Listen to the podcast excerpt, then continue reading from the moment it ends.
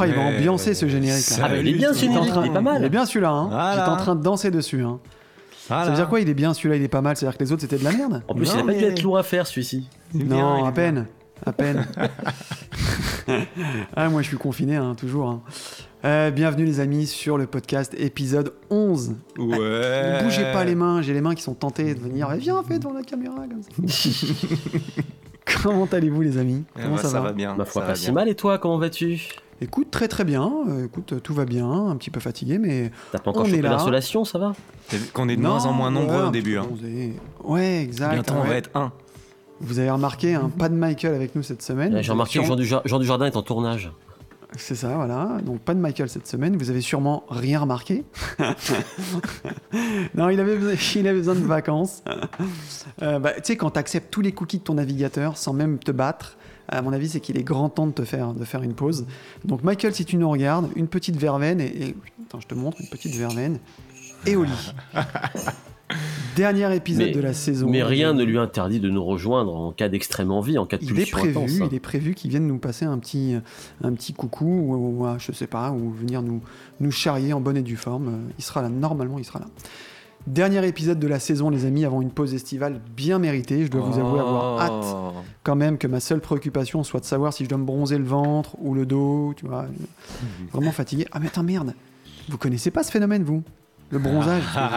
Vas-y, vas-y. Non, parce que j'ai vu que vous étiez sous la pluie non-stop. Moi, franchement, j'ai pensé à un truc. Pourquoi vous, pas- vous, vous- faut prendre la météo, je pense, et la mettre dans un bol de riz. Tu la laisses toute la nuit, tu vois, un peu comme tu fais pour récupérer un téléphone qui est tombé dans l'eau. Euh, essayez de faire ça, peut-être que ça marchera. Mais pas. toi, c'est plutôt le boy de nouilles. Le bol de nouilles. Ouais, c'est ce que tu mangeais à Mani, toi, tout le temps. Plus sérieusement, ce Attends, je l'ai, je l'ai, je l'ai, j'ai ça, regarde. Tu as un bol de nouilles. Voilà, t'auras ça quand tu rates une blague. Non, je Plus sérieusement, ce break va nous faire du bien, car ce fut quand même trois mois intenses depuis le démarrage de ce podcast, entre la mise en place technique, l'écriture des rubriques, et puis tous les bobards qu'on a dû inventer pour que nos invités acceptent de venir. Parce qu'on a, on a, on a été obligé de dire Ouais, non, viens, tu verras, ça va cartonner. On C'est est super suivi. C'est ça, on est au moins 1000 en live.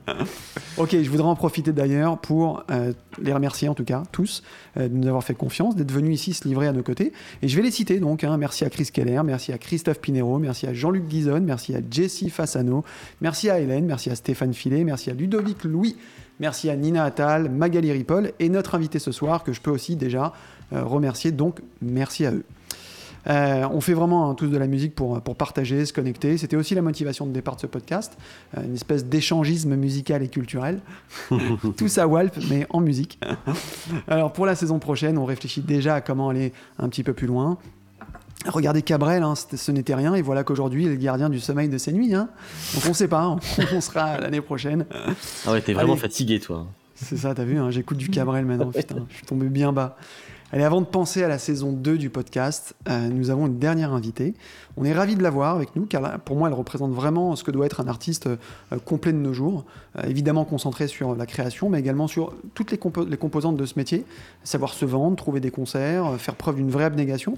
Car oui, il en faut de l'abnégation. Et comme le répétait Daniela dans Secret Story, je suis têtu comme une moule.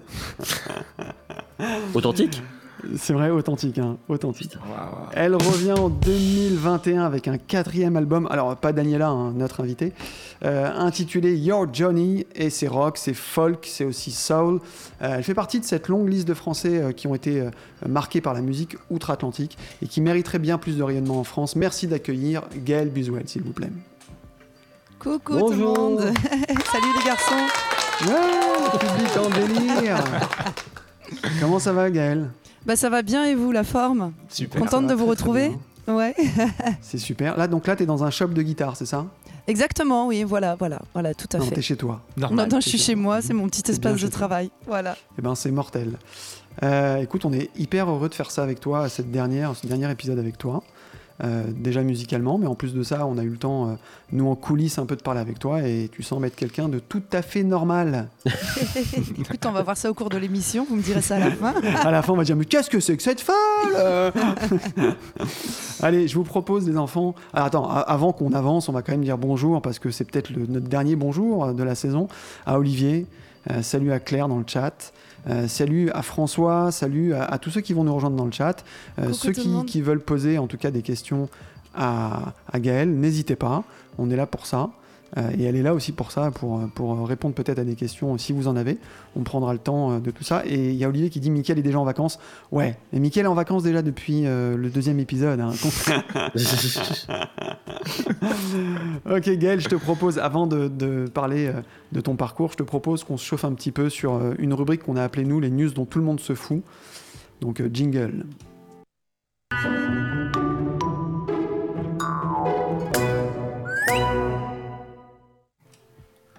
Faudra quand même penser à virer le crabe hein, en seconde saison.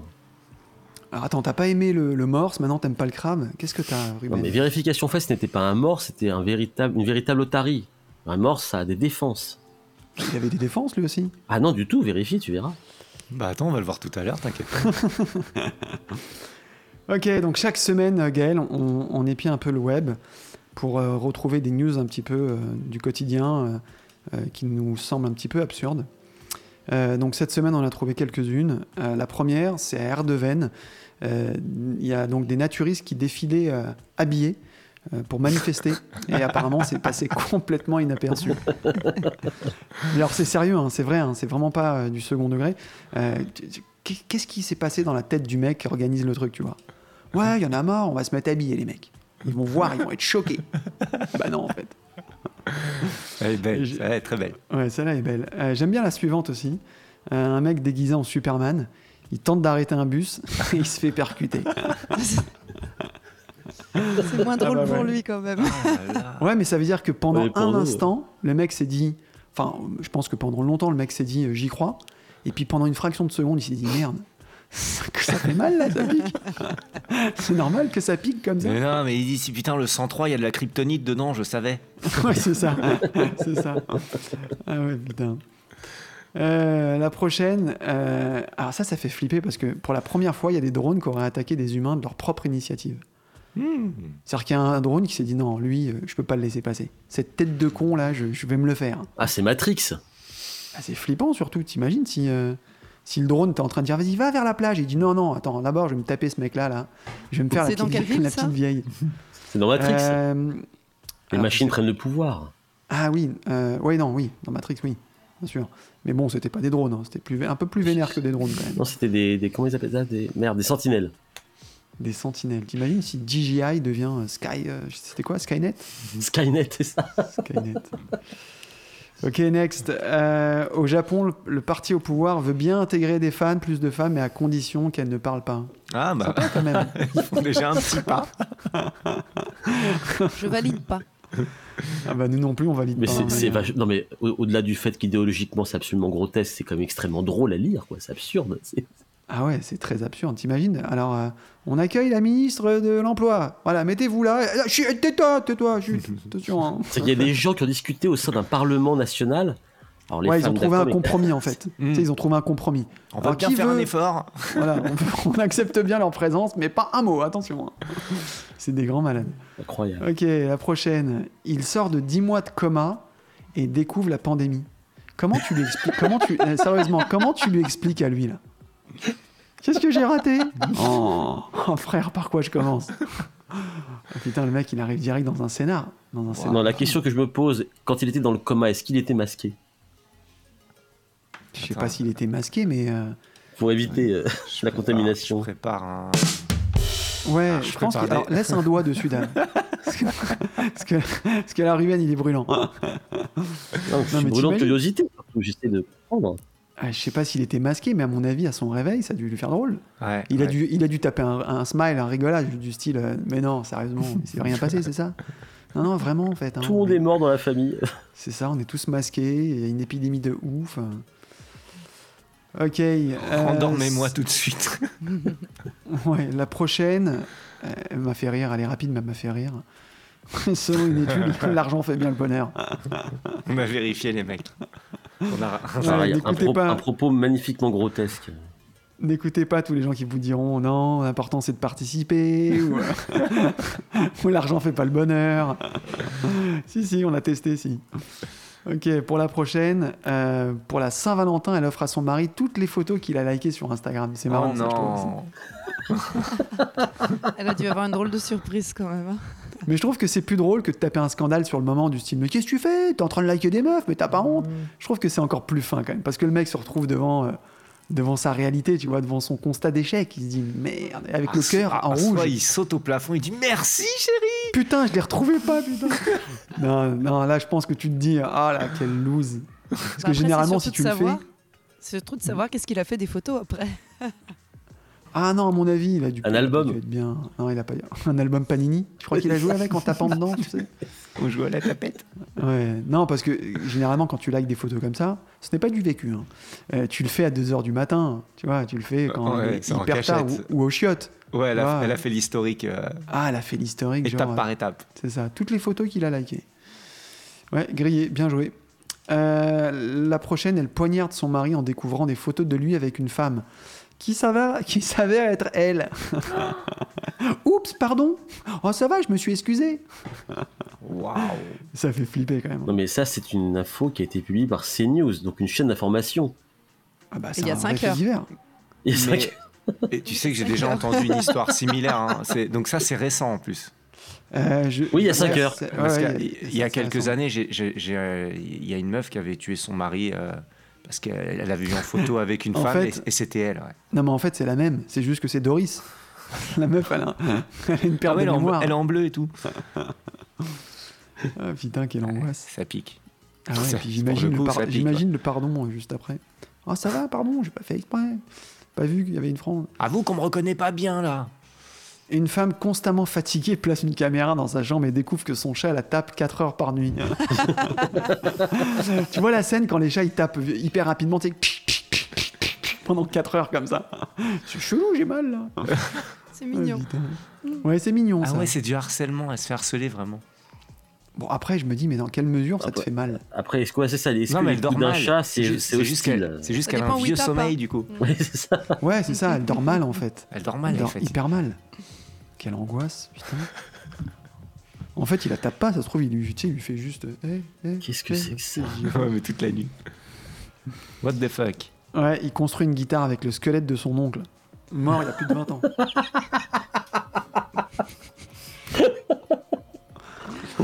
En accrochant au squelette un manche, des cordes, des micros, des boutons pour le volume, il a réussi à la faire fonctionner. C'est glauque, hein. Ah ouais, c'est tendu. Ah, c'est sordide, mais cependant, c'est très très rock'n'roll. On a Michael dans le chat. Oh la ferme Bienvenue à toi, étranger.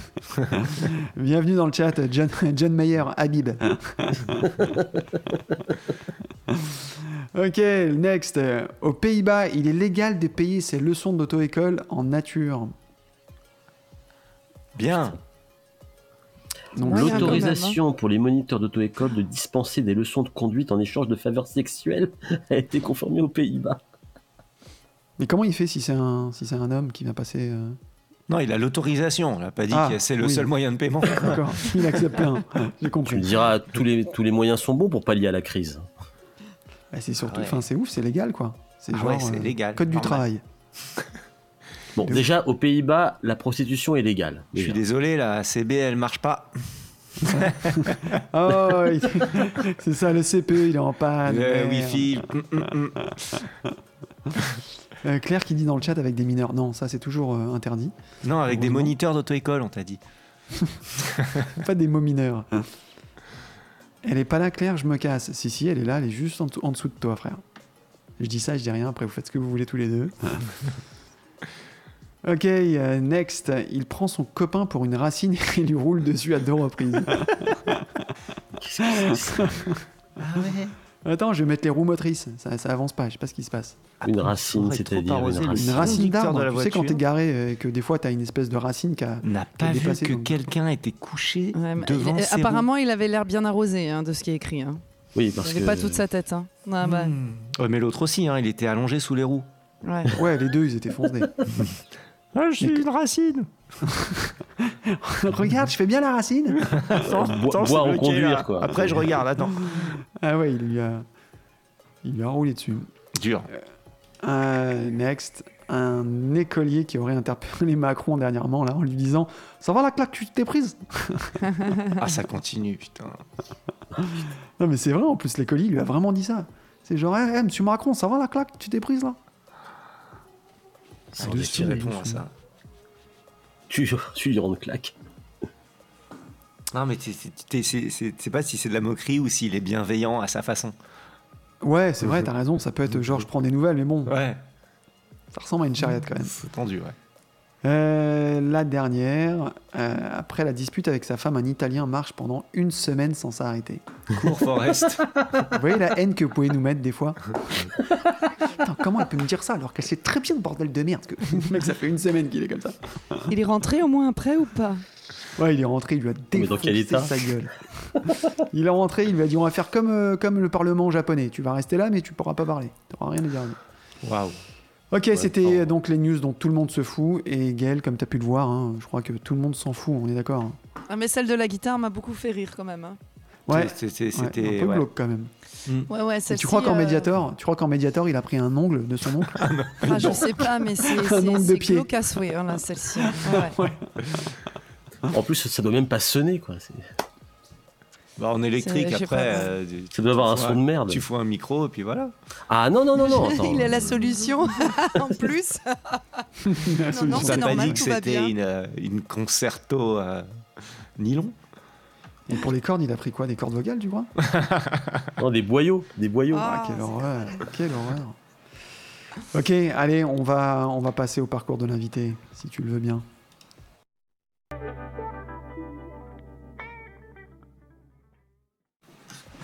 Pareil, la baleine, il faudra la virer. Écoute, on va, on va te prendre en consultant, Voilà. en, Voilà, c'est ça. en un mot, hein. et, et, euh, tu- et on va te consulter à, à chaque euh, décision sur les graphismes. Non, mais on a bien compris que les animaux, tu veux pas. Qu'est-ce, que qu'est-ce qui te plairait, Ruben? Tu veux quoi de la, de la légumineuse? Tu veux de la légumineuse. Des Teletubbies tu veux, de, tu veux de la lentille C'est ça que tu veux? Non, tu pourrais éventuellement caricaturer l'invité, ce qui rajoutera encore plus de boulot, tu me diras. C'est ça, ouais, complètement. non, non, on va simplifier pour la saison 2. On n'y est pas encore, mais on va, on va sûrement simplifier. Bon, Gaël, euh, c'est pas la, fois que je- la première fois que je le dis, mais parce qu'on a eu euh, souvent, on a invité souvent des gens ici euh, qui étaient assez précoces. Euh, tu fais vraiment partie de celles qui, étaient, euh, qui sont bien précoces. On peut dire que tu as commencé hyper jeune. Euh, tu, vas, tu vas rapidement euh, découvrir euh, un style de musique bien caractérisé et, plutôt le blues. Et, tes références très jeunes, ça va vraiment être du Led Zepp, du Joe Cooker, etc. Mais j'ai lu dans ta bio que tu avais commencé la scène à 13 ans. Est-ce qu'on peut parler de ce qu'il y a avant ou pas? Parce que pour commencer la scène à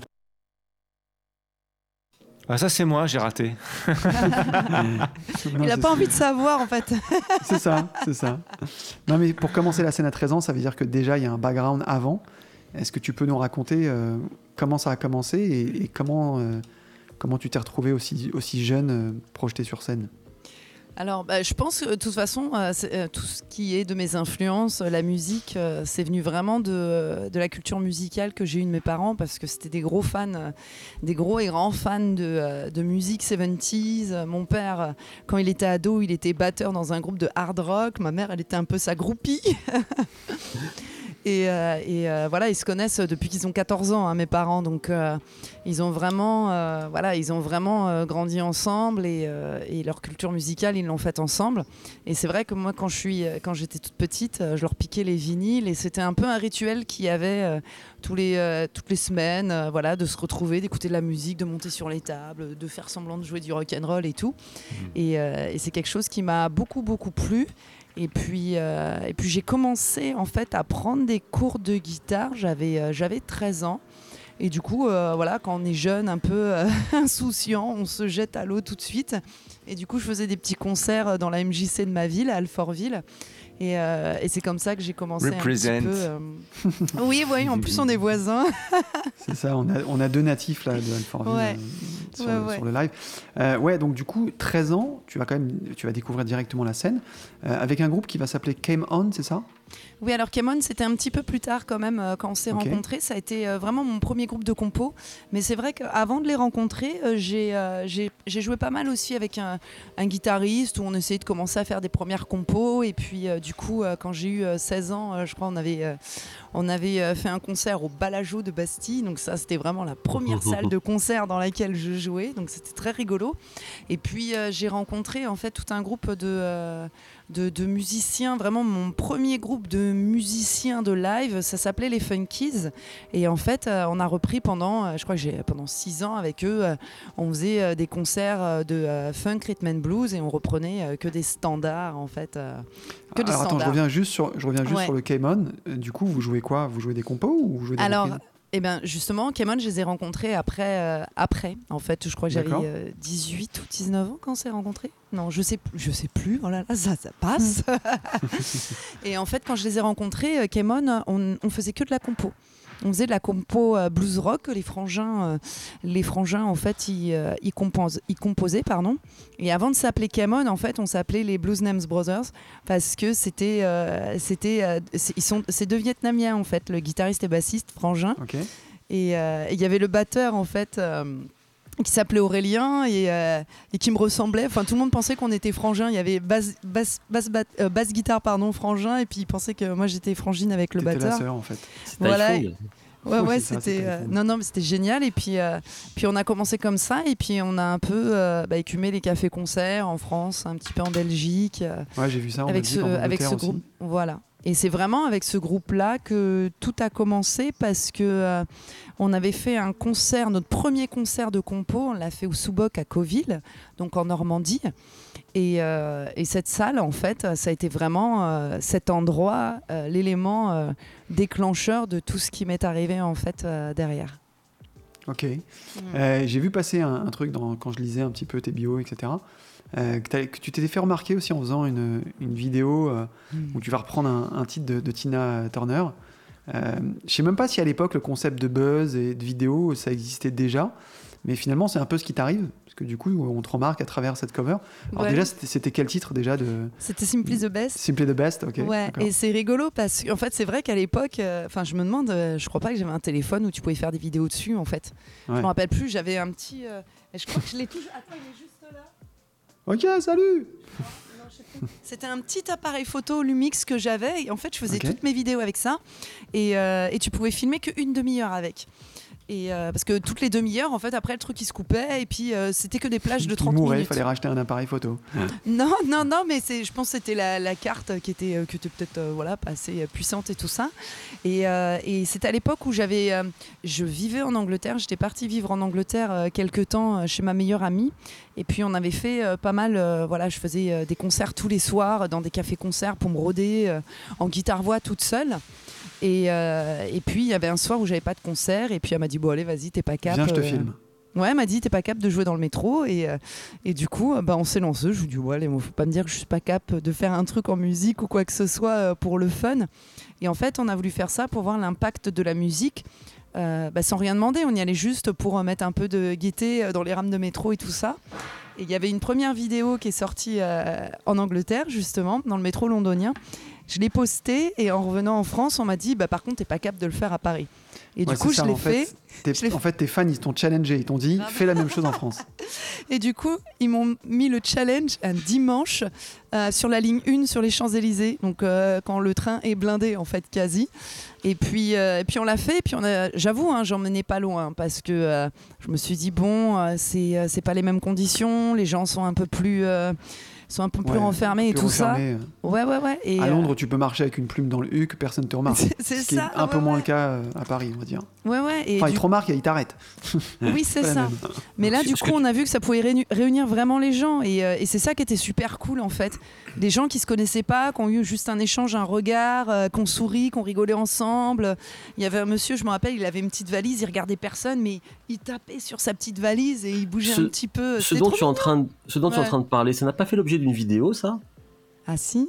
Il me semble que je l'ai vu, ouais, il me semble que j'ai vu ça. Ah si si si oui oui il y a euh, le, le- je crois qu'il y a Gaël Buzuel euh, dans le métro parisien euh, C'est sur comme euh, ça, ouais. sur YouTube ouais ouais ouais ouais et c'est vrai que c'est parti de là cette vidéo aussi a déclenché pas mal de choses euh, parce que euh, bah, on a été sollicité à travers cette vidéo euh, par la suite à aller jouer dans des hôpitaux pour des enfants dans des centres de détention euh, Ouais, j'ai vu ça en fait. pour T'as fait des scènes des un petit peu atypiques quand même, quand même, parce que centre de détention, c'est pas, pas commun forcément. Oui, et c'est vrai que c'était pas forcément évident, mais euh, on part du principe que. euh, euh, J'ai fait évader trois potes à moi, c'était cool. Non, mais euh, là, pour cette partie-là, en fait, c'était un centre de détention de réinsertion. Ça veut dire qu'en fait, quelques mois après, euh, ils avaient tous, entre guillemets, purgé leur peine, et puis après, ils allaient ressortir, en fait, tout simplement. Et, euh, et du coup, avec mon guitariste, quand on est parti faire ces, ces concerts là-bas, et puis même des petites formations de musique qu'on a faites, on s'est dit, bon, est-ce que par la musique, on peut peut-être essayer de- d'aider certaines personnes? Est-ce que ça va peut-être changer certains esprits? Nous, on n'était pas là pour les juger, ils ont déjà été jugés, la musique ne juge pas, en fait. Bien sûr. Et du coup, euh, Ils ont volé tout le matos. non, non, non, non, ça s'est très bien passé, mais c'est que, enfin, moi, je, voilà, je, j'ai, euh, je pense à, à toutes les générations à venir, les petits enfants, que, enfin, les gamins, enfin même les, les jeunes femmes et tout, euh, enfin ou adultes, enfin bref, tout le monde euh, peut recroiser des gens qui ont fait des conneries, des grosses conneries, des choses euh, des fois tragiques, et ces gens-là, à un moment donné, ils, ils- ils retournent dans la vie, dans la, la vie un peu sociale de tous les jours, et puis donc. on change, on change tous quoi. On peut, on peut faire des bêtises jeunes et puis changer, etc. Donc, euh, donc non, Bah, c'est cool comme nous on s'est dit, nous on s'est dit, est-ce que la musique, elle peut peut-être, euh, nous elle nous aide sur certaines choses, elle sauve aussi sur certaines choses aussi euh, certaines personnes. On s'est dit, voilà, nous. on va tenter ça. Et puis j'avais eu une expérience de quelque chose, à l'époque où j'avais perdu euh, mon cousin dans un accident. De... C'était assez euh, particulier, un peu compliqué. Et, euh, et je me suis rendu compte qu'il y avait des gens qui avaient vécu la même chose. Et puis les jugements, s'étaient pas fait pareil. Certains étaient à l'extérieur, d'autres étaient enfermés. Et un truc qui était un peu d'injustice. Et c'est pour ça qu'on s'est retrouvés aussi à, à ce moment-là euh, à aller jouer dans les centres de détention. Ouais, t'avais envie de donner Ouais. vraiment à des gens qui sont dans le besoin ou qui ont besoin peut-être plus que d'autres de qu'on vienne vers eux. Écoute, quand on a, on- c'était vraiment euh, cette période où oui, quand on faisait aussi les, euh, en fait, on faisait les, euh, les concerts pour les hôpitaux, pour les enfants dans les services d'oncologie. Donc on passait vraiment d'un cap à l'autre de, de choses qui étaient vraiment très très difficiles au début euh, du projet. Et on s'est dit, nous la musique, on veut la partager. Et pour, pour quand on a joué dans les centres de ah, ça y est, t'as trouvé. Quand on était dans les centres de détention, c'est vrai que que euh, voilà la suite. euh, Il y a un petit jeune quand il est sorti, euh, il nous a juste dit euh, bah voilà, moi j'ai arrêté les conneries. euh, maintenant j'ai un groupe de musique euh, tous les soirs. plutôt qu'aller traîner dans la rue, bah, je vais faire de la musique, je fais des répètes et du coup j'ai trouvé un équilibre comme ça.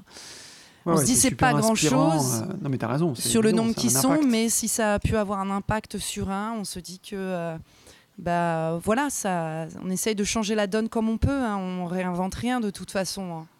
On fait un autre petit niveau, euh, ce qu'on peut pour euh, améliorer les choses, changer le monde ou, ou rendre les, les gens un peu meilleurs à travers la musique en fait. Ouais, euh, lui qui est devant là, à mon avis, c'est ton premier fan là maintenant, à l'heure où on parle.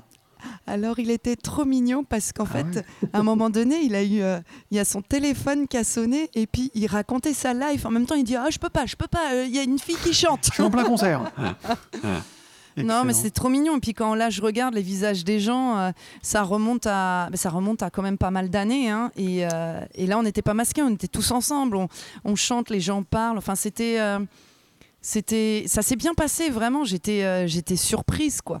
Parce que les gens, généralement, quand tu rentres avec une guitare, ils sont là, ah là là, il va falloir donner des sous et Mmh. machin et ceci et cela. Et ils se renferment. Et, et là, c'était vraiment l'objectif que tu de, sois une- est-ce que le fait que tu sois une femme, ça peut aussi, euh, tu vois. euh, Non, pas du tout. Je pense pas. Non. Non, non. Et puis c'est le, le jeu- c'est marrant, c'est le genre de choses où ça me fait toujours bizarre d'entendre ça, euh, dire euh, voilà, c'est une femme, du coup c'est plus facile ou pas. Euh, non, je pense que c'est euh, c'est une question peut-être de, de, non, mais de personnalité, d'énergie, de ce qu'on veut, veut véhiculer à ce moment-là en fait. Hmm. Tu vois, tu rentres dans une rame, tu dis aux gens bonjour, allez, on a envie de partager un moment, on a envie de vous voir sourire, on a, enfin, je disais pas mal de choses à ce moment-là et euh, et, euh, et les gens ils se sont pris au jeu. Et c'est marrant, il y a même des gens qui ont voulu, euh, ils sont arrivés, ils voulaient nous donner, euh, parce qu'il y avait une de mes meilleures amies qui filmait, ils voulaient nous donner des sous. Il y en a, ils ont glissé des billets carrément dans la rosace de la guitare. Et j'étais là, mais non, ce qu'on veut, c'est juste vous non, pas ce de que pro- On rend pas la monnaie quand c'est dans la rosace. Ouais, c'est ça. non, mais c'était juste de montrer ce que ça peut véhiculer. En fait, l'idée, c'est à travers ces vidéos-là, c'était vraiment de montrer que la musique, elle rassemble les gens, elle les divise pas. Peu importe qui on est, peu importe l'âge, peu importe euh, ta culture, euh, ta religion, euh, ton, euh, ta catégorie socio-professionnelle. Enfin, on s'en fout en fait. C'est que la musique, elle met tout le monde en fait sur le même pied d'égalité. C'est ce que vraiment, même aujourd'hui avec mon équipe, c'est ce qu'on veut défendre en fait. C'est ce qu'on veut faire. Nous, à nos concerts, c'est très éclectique. Euh, comme on dit, euh, ça va de 7 à 77 ans. Et, euh, et, et- et tout le monde, tout le monde est vraiment euh, le bienvenu en fait. On a juste envie, c'est de rassembler les gens.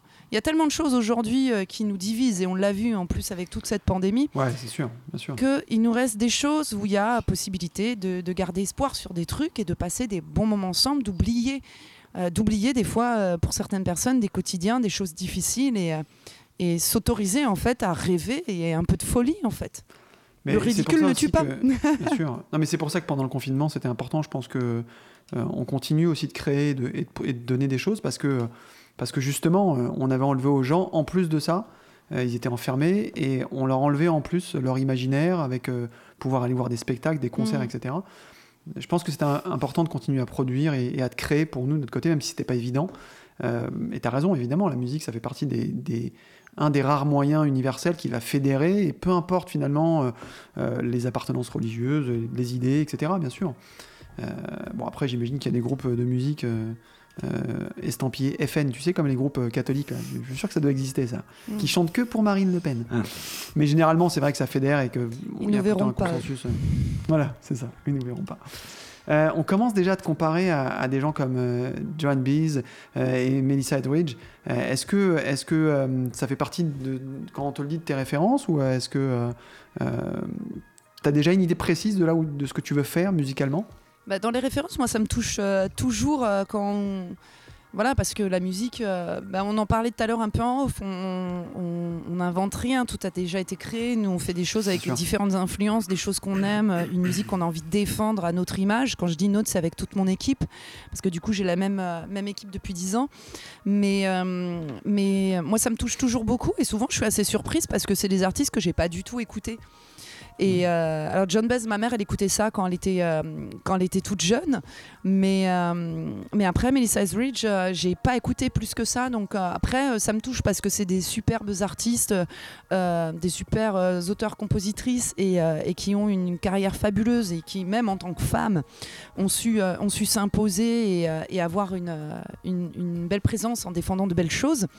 Mais, euh, mais c'est vrai que du coup, je suis toujours très, très, très, très touchée des références. euh, et puis moi, des fois, ça me permet de découvrir plus un artiste quand on me dit, bah, bah, voilà, ça me fait penser à ça. Du coup, je me plonge un petit peu dans la vie de, de ces Ouais, artistes-là. on n'a pas, quoi. on n'a pas tout le temps, on n'a pas tout le temps en plus de ça. Euh, la conscience, un peu comme la conscience de notre voix ou la conscience de l'image qu'on renvoie, on n'a pas forcément Mm. tout le temps la conscience de la musique qu'on renvoie. Et plein de fois, on te sort des références et tu te dis putain, j'y avais pas pensé en fait. Ouais, le recul. Bah, Bah bah ouais. oui, et puis c'est très très dur de se réécouter derrière. Enfin, quand tu chantes, euh, aimer sa voix, euh, c'est quelque chose qui est assez compliqué Tu quand même. penser à El Chateau. ah ouais, quand même. Non, non, non, mais c'est vrai que c'est pas évident, quoi. Moi, avant de, j'ai toujours, j'ai toujours eu du mal à m'écouter. Et en fait, c'est vrai que souvent, quand on est en studio, on enregistre les lives, c'est euh, tout le monde me dit non, mais c'est bon, cette prise elle est bonne, ok, quoi, parce que sinon, moi, je vais te la refaire euh, 500 000 fois parce que euh, ça sera jamais. faut euh, lâcher- Ah ouais, faut lâcher prise. Voilà, ouais. Faut lâcher prise Ouais, ouais. clairement. Faut pas. Sinon, tu mets forcément du jugement et du coup, euh, c'est pas bon. Mm. Euh, le point de départ, il est pas bon. Euh, tu vas te lancer euh, assez rapidement du coup en solo euh, et en complète autoprod. hein, c'est ce que je disais un peu en préambule quand- dans la présentation. Tu fais vraiment partie euh, de, de ce type d'artistes de nos jours euh, euh, qui ont compris que bah, il fallait un peu toucher à tout et du coup euh, ne pas attendre forcément qu'on vienne nous chercher.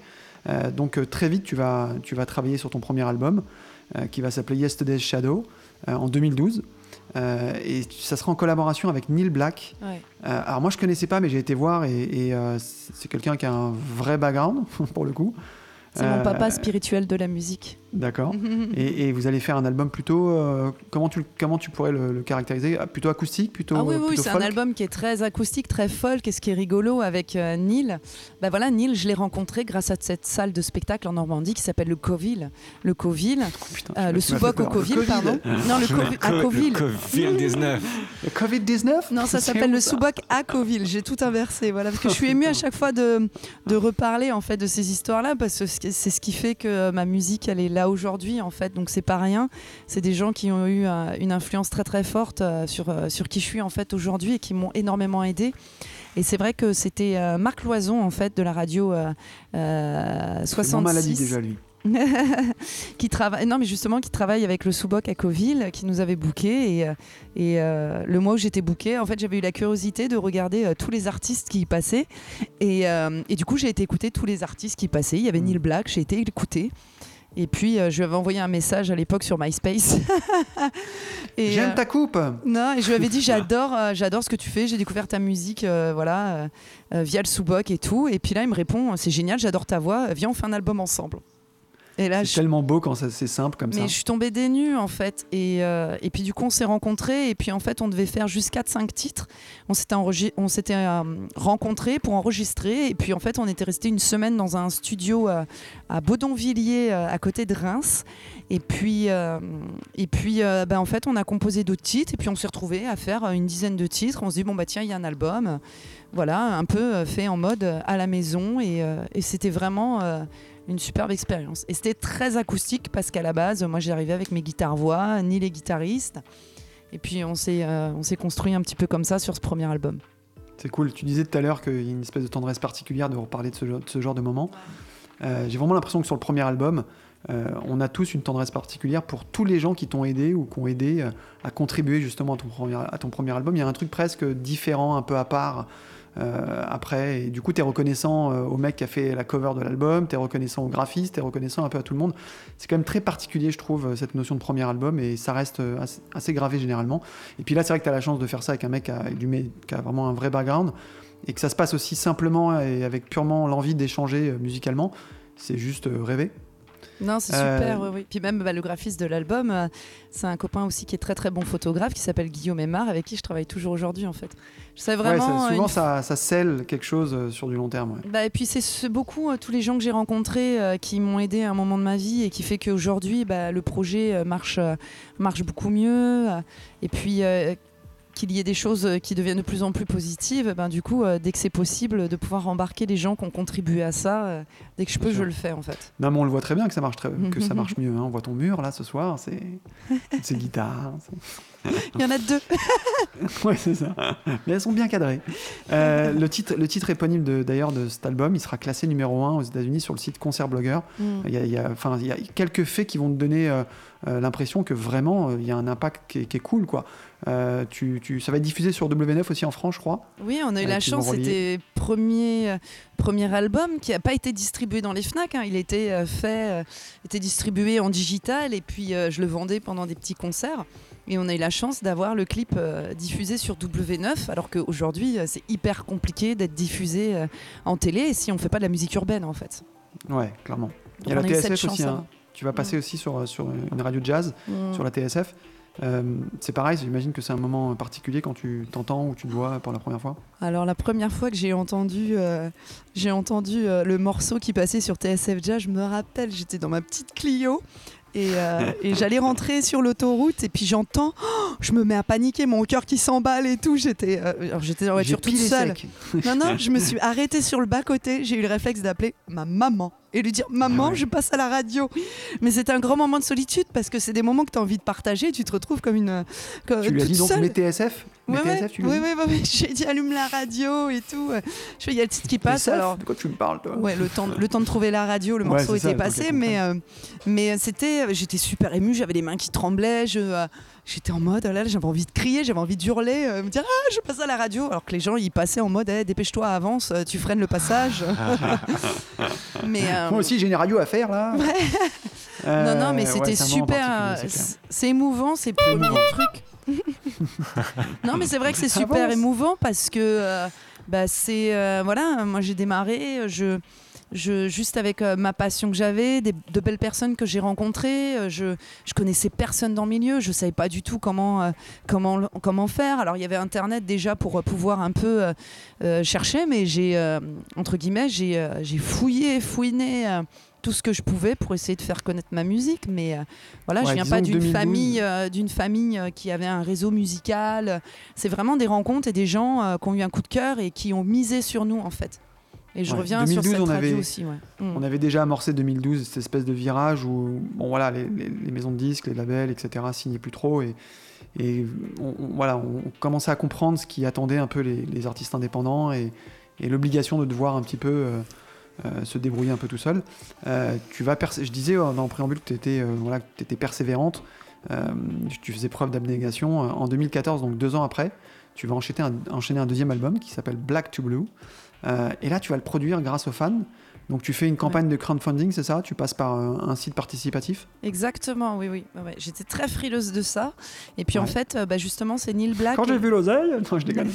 Non, mais c'est. c'est- Je, je commençais justement à rencontrer euh, des musiciens. C'est à cette période-là où j'ai rencontré Michal aussi, mon guitariste, Ok. euh, avec qui je joue. pas l'orange, hein. pas l'orange, non, hein, rien pas lui, il a rien volé. lui.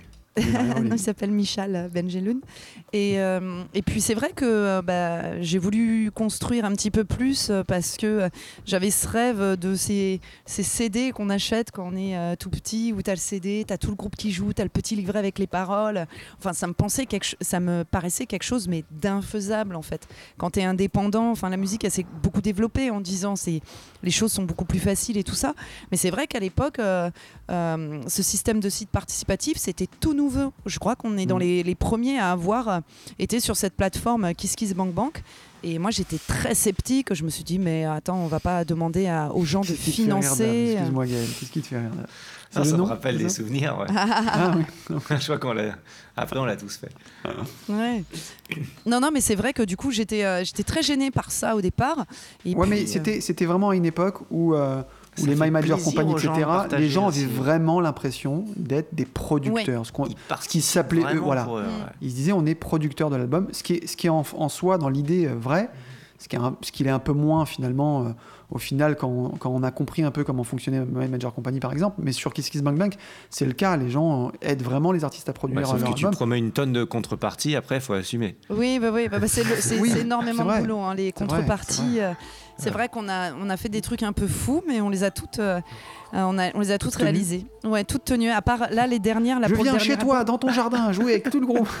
Ah, Il y a ça aussi, on l'a fait. Bon, je me suis un peu enflammé, c'est vrai. Non, non, il y a- on l'a fait pour euh, un mariage. On nous a sollicité euh, sur le Kiss Kiss Bang Bang pour venir et on a déboulé avec toute l'équipe, les instruments, la sono et tout, franchement, euh, pour un mariage. Ouais. franchement, ça laisse, je pense que ça doit laisser au final des bons souvenirs parce que c'est vrai que ça peut paraître, tu te dis waouh, putain, quelle tannée ce que je dois faire. Mais en même temps, si c'est les nouvelles armes pour, euh, pour avancer, bon, ça l'était. Je pense que c'est. Alors, Je sais pas si ça marche autant en tout cas. Euh, j'ai pas l'impression que ça marche autant. Alors quand tu dis Mais, une tannée, euh, moi je trouve pas du tout parce qu'en fait euh, ce qu'il faut se dire c'est que si on existe aujourd'hui c'est grâce à toutes ces personnes qui ont misé sur Bien des sûr, artistes indépendants qui étaient inconnus en bataillon. Il n'y a pas écrit vu à la télé, euh, on n'est pas médiatisé comme certains voilà comme certains groupes qui passent sur les grosses radios ou en télé nationale. Mais euh, moi je suis hyper reconnaissante de ça parce que euh, on n'aurait pas pu produire nos albums comme ça aujourd'hui, on n'en serait pas là aujourd'hui, Euh, on n'aurait pas grossi de cette façon-là, même si j'ai une équipe musicale qui est, voilà, c'est ma famille, c'est, c'est, on est hyper soudés et, et, et on bosse comme des malades. Mais cette aide que les gens nous ont apportée, en fait, ça te montre aussi que tu te sens un peu moins seul parce que derrière, tu sais sûr, que tu as un public qui te suit, tu as un public qui te demande en fait et qui, qui, qui, qui, veut que cette musique, la musique que l'on a choisi de faire, euh, existe et, euh, et perdure en fait. Donc euh, moi je trouve que ça nous a rendu beaucoup plus forts parce qu'on a quand même produit trois albums comme ça. Et c'est vrai que le dernier album par exemple, à chaque fois en fait sur chaque album après il y a eu des challenges. Euh, le troisième album, New Days Waiting, euh, ben, on s'est retrouvé à aller enregistrer une partie aux États-Unis. Et puis euh, le quatrième album, euh, Your Journey, euh, on a fait une partie enregistrée à Beyrouth. Et tout ça, c'est grâce à tous nos fans en fait. C'est-à-dire à Beyrouth. À Beyrouth. Peut-être qu'un jour aussi, pourquoi Beyrouth. pas Pourquoi pas Ouais. Non, non, mais tu as très bien fait de le faire. En plus de ça, je pense que au-delà du fait que ça permet de financer l'album, ça permet aussi de créer une fanbase. Et de nos jours, effectivement, c'est ce que tu le disais, c'est vital. Euh, vaut mieux ne pas avoir de maison de de label, mais avoir une armée de gens derrière, derrière vous euh, qui vont vous aider à relayer, etc. Parce que euh, ça fait partie, c'est c'est le nerf de la guerre, Mm. euh, la promotion. Donc, euh, non, que c'est tr- non, non, tu as très bien fait de le faire. Euh, et du coup, avec cet album, vous allez vraiment, euh, tu vas même toucher un peu l'Amérique du Nord. Euh, J'avais vu euh, pa- passer dans ton site euh, quelques faits d'armes. Tu avais fait le 20h à, Saint-Pierre-et-Miquelon, par exemple, qui est diffusé au Canada.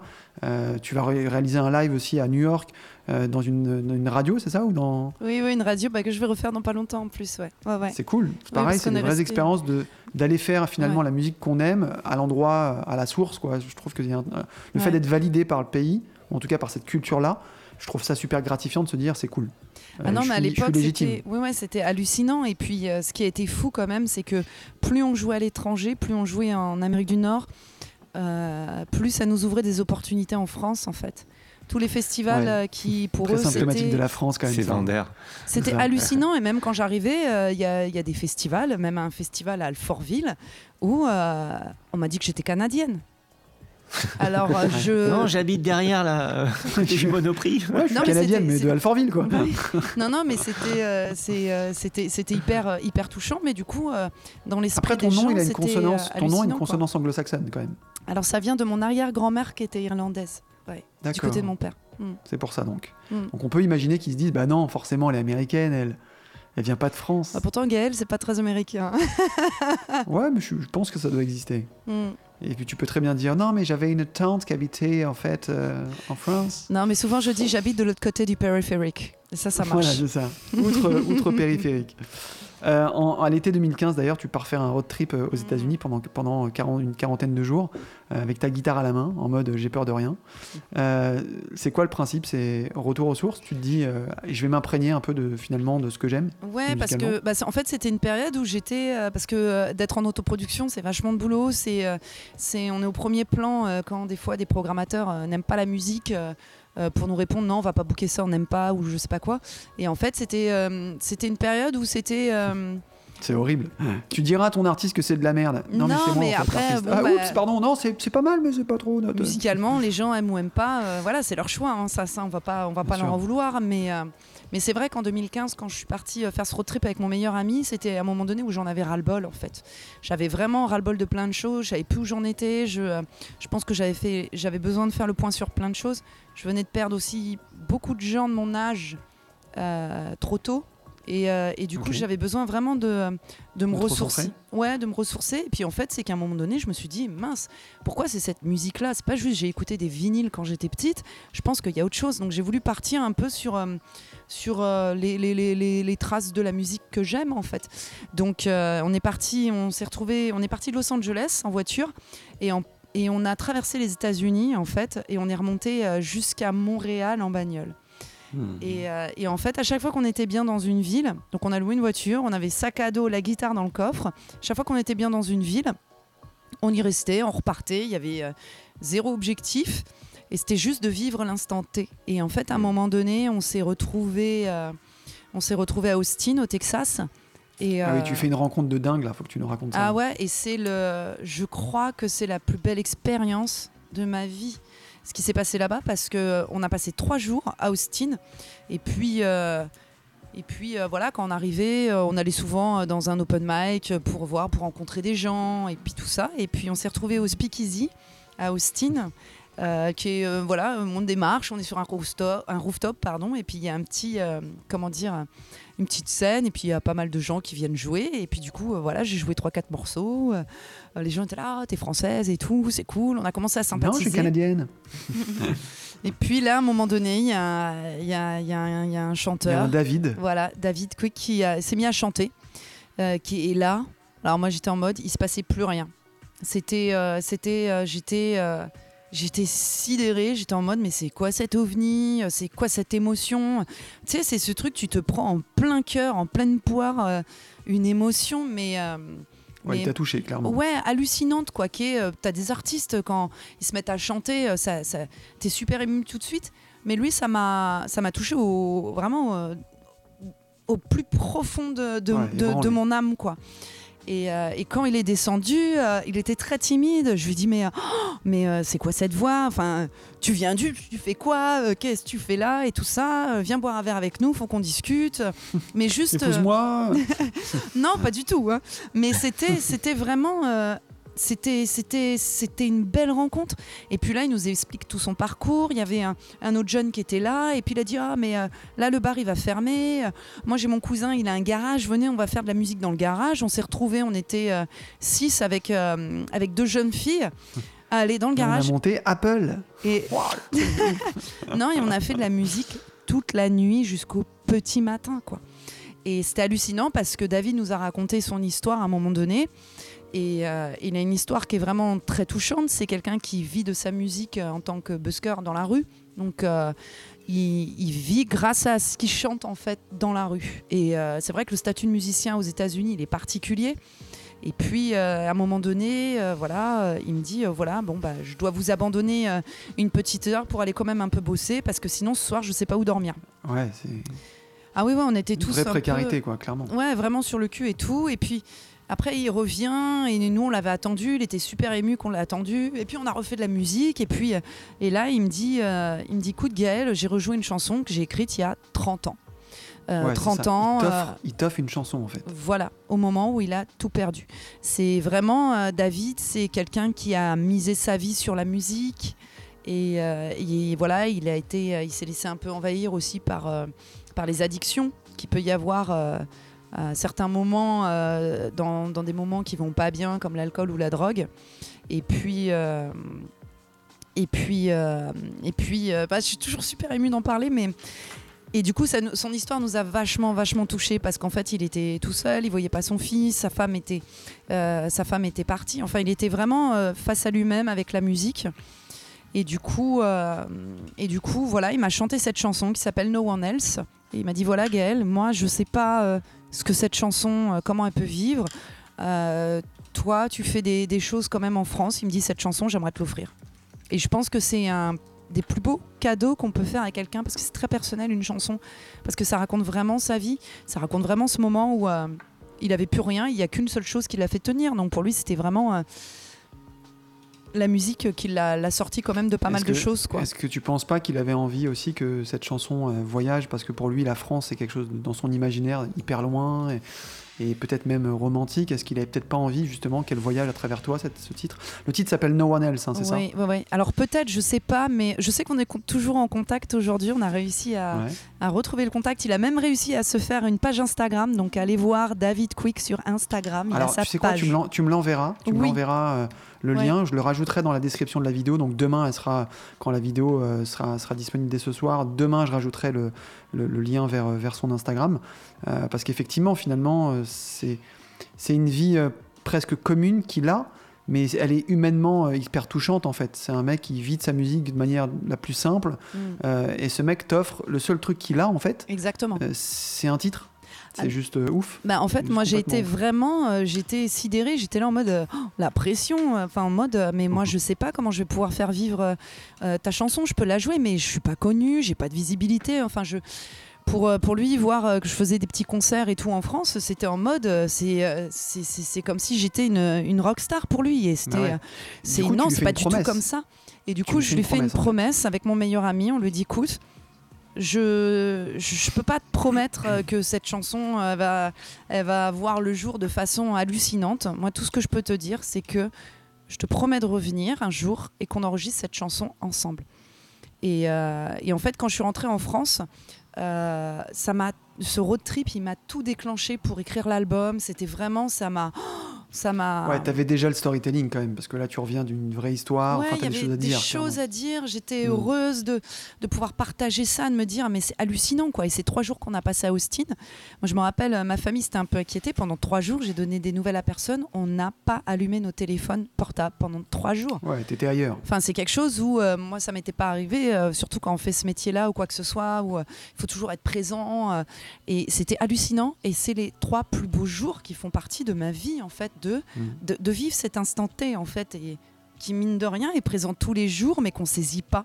Et des fois, il y a plein de petites choses, des, des petites choses anodines, mais qui sont belles et qui peuvent changer la donne, et à côté desquelles on passe parce qu'on est toujours Mais en, en fait, tu étais permanence connecté. En fait, t'étais réceptive Ouais. parce que tu parce que ta démarche de départ de se dire je vais Mm. partir aux États-Unis pour voir ce qui, ce qui peut m'arriver de bien. Ouais. D'un coup, tu t'es mis en mode je suis réceptif. Mm. Parce qu'effectivement, tous les jours, il nous arrive des trucs bien et c'est juste que on a la tête dans le guidon, on a d'autres priorités et en fait, on les voit pas. Oui. Je pense que tu t'étais toi-même déjà conditionné pour euh, qu'il se passe des choses. Oui, Et puis j'avais envie de me reconnecter euh, à l'humanité, en fait. Bien sûr. Et euh, c'est marrant cette rencontre avec David parce que c'est quelqu'un qui est devenu euh, très spirituel en fait, qui est très reconnaissant de la vie, reconnaissant des rencontres qu'il fait. Il prie tous les soirs quand il se couche euh, pour que demain il ait une journée où il puisse avoir un autre logement le lendemain et tout ça. Donc ça, c'était je vous dis, c'était à l'époque en 2015. Et puis euh, du coup, euh, on est Son revenu- Instagram, on le mettra, c'est c'est Raël, le temple du soleil. Donc, euh, non, je. Non, non, mais c'est vrai que ça, c'est c'est- c'est des. Non, mais c'est ça des lui fera te- plaisir de- d'avoir en plus des, euh, des personnes qui le suivent et euh, Ah peut-être bah là, par il y a cette histoire. et, il y a son pseudo Insta à l'écran et puis on mettra le lien aussi. Ah Bien bah joué, génial, merci. Euh, du coup, c'est un album que tu vas enregistrer, c'est ce que tu disais tout à l'heure, entre la France et le Texas. Ouais. Euh, et tu vas carrément garder la version originale, en fait, euh, que tu avais enregistrée avec lui. Oui, parce qu'en fait, euh, quelques... je suis revenue en France. Quelques mois après, on avait une amie qui a dit Ah, mais j'aimerais trop que vous reveniez au Texas parce que je vais fêter mon anniversaire. Et je me suis dit bah, Fêter un anniversaire au Texas, c'est pas forcément le truc le plus facile à faire. Et en fait, je me suis dit Mais en que Je fait, suis à Alfortville, quand même. non, non, et puis c'était en mode l'o- l'occasion et l'opportunité inouïe de se dire voilà, si bah, je passe par Dallas, ça veut dire que c'est à quelques heures d'Austin, il y a possibilité d'y retourner. Et là, avec mon Ouais, meilleur ami, je lui dit on fait quoi? Viens, on va le retrouver. On n'avait pas de mail, pas de numéro de téléphone, rien du tout, hein, pas de contact.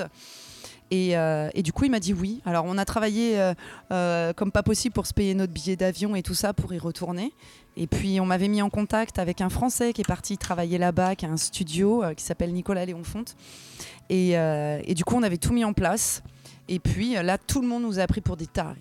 Tout le monde nous a dit mais vous êtes complètement euh, malade, vous allez partir à l'autre bout du monde, vous allez chercher quelqu'un, euh, personne le connaît, vous avez son nom, c'est un pseudo, vous n'avez pas de mail, vous n'avez pas de numéro de téléphone, vous pouvez pas le joindre, qu'est-ce que vous allez faire? Enfin, Austin, c'est aussi grand que Paris. Enfin, qu'est-ce que vous allez faire? Et puis nous, on s'est dit, on s'est pas démonté. On a dit, écoute, nous, on a fait une promesse. Euh, une promesse, ça se tient. Sinon, tu dis rien. Et, euh, et j'ai qu'une parole. Et en fait, on est parti. Et je me rappelle le premier jour à Austin, on, s'était dit, bon, on essaie déjà de rester trois jours à Austin euh, et de se dire que le deuxième ou le troisième jour, on enregistre. Et puis, euh, et puis euh, bah voilà, nous voilà partis dans cette course folle. On a arpenté toutes les rues. Avec des amis avec qui on était à l'époque là-bas, qui sont venus avec nous, on a arpenté toutes les rues du matin au soir d'Austin. On a fait tous les cafés-concerts. On a demandé à tous les buskers. J'avais juste une photo, une photo que j'avais prise au moment où il avait joué à l'open mic. Et après ce moment-là, j'ai éteint mon téléphone. Alors, euh, on, le, on le voyait pas très bien et tout ça. Et, euh, Ouais, ça fait maigre.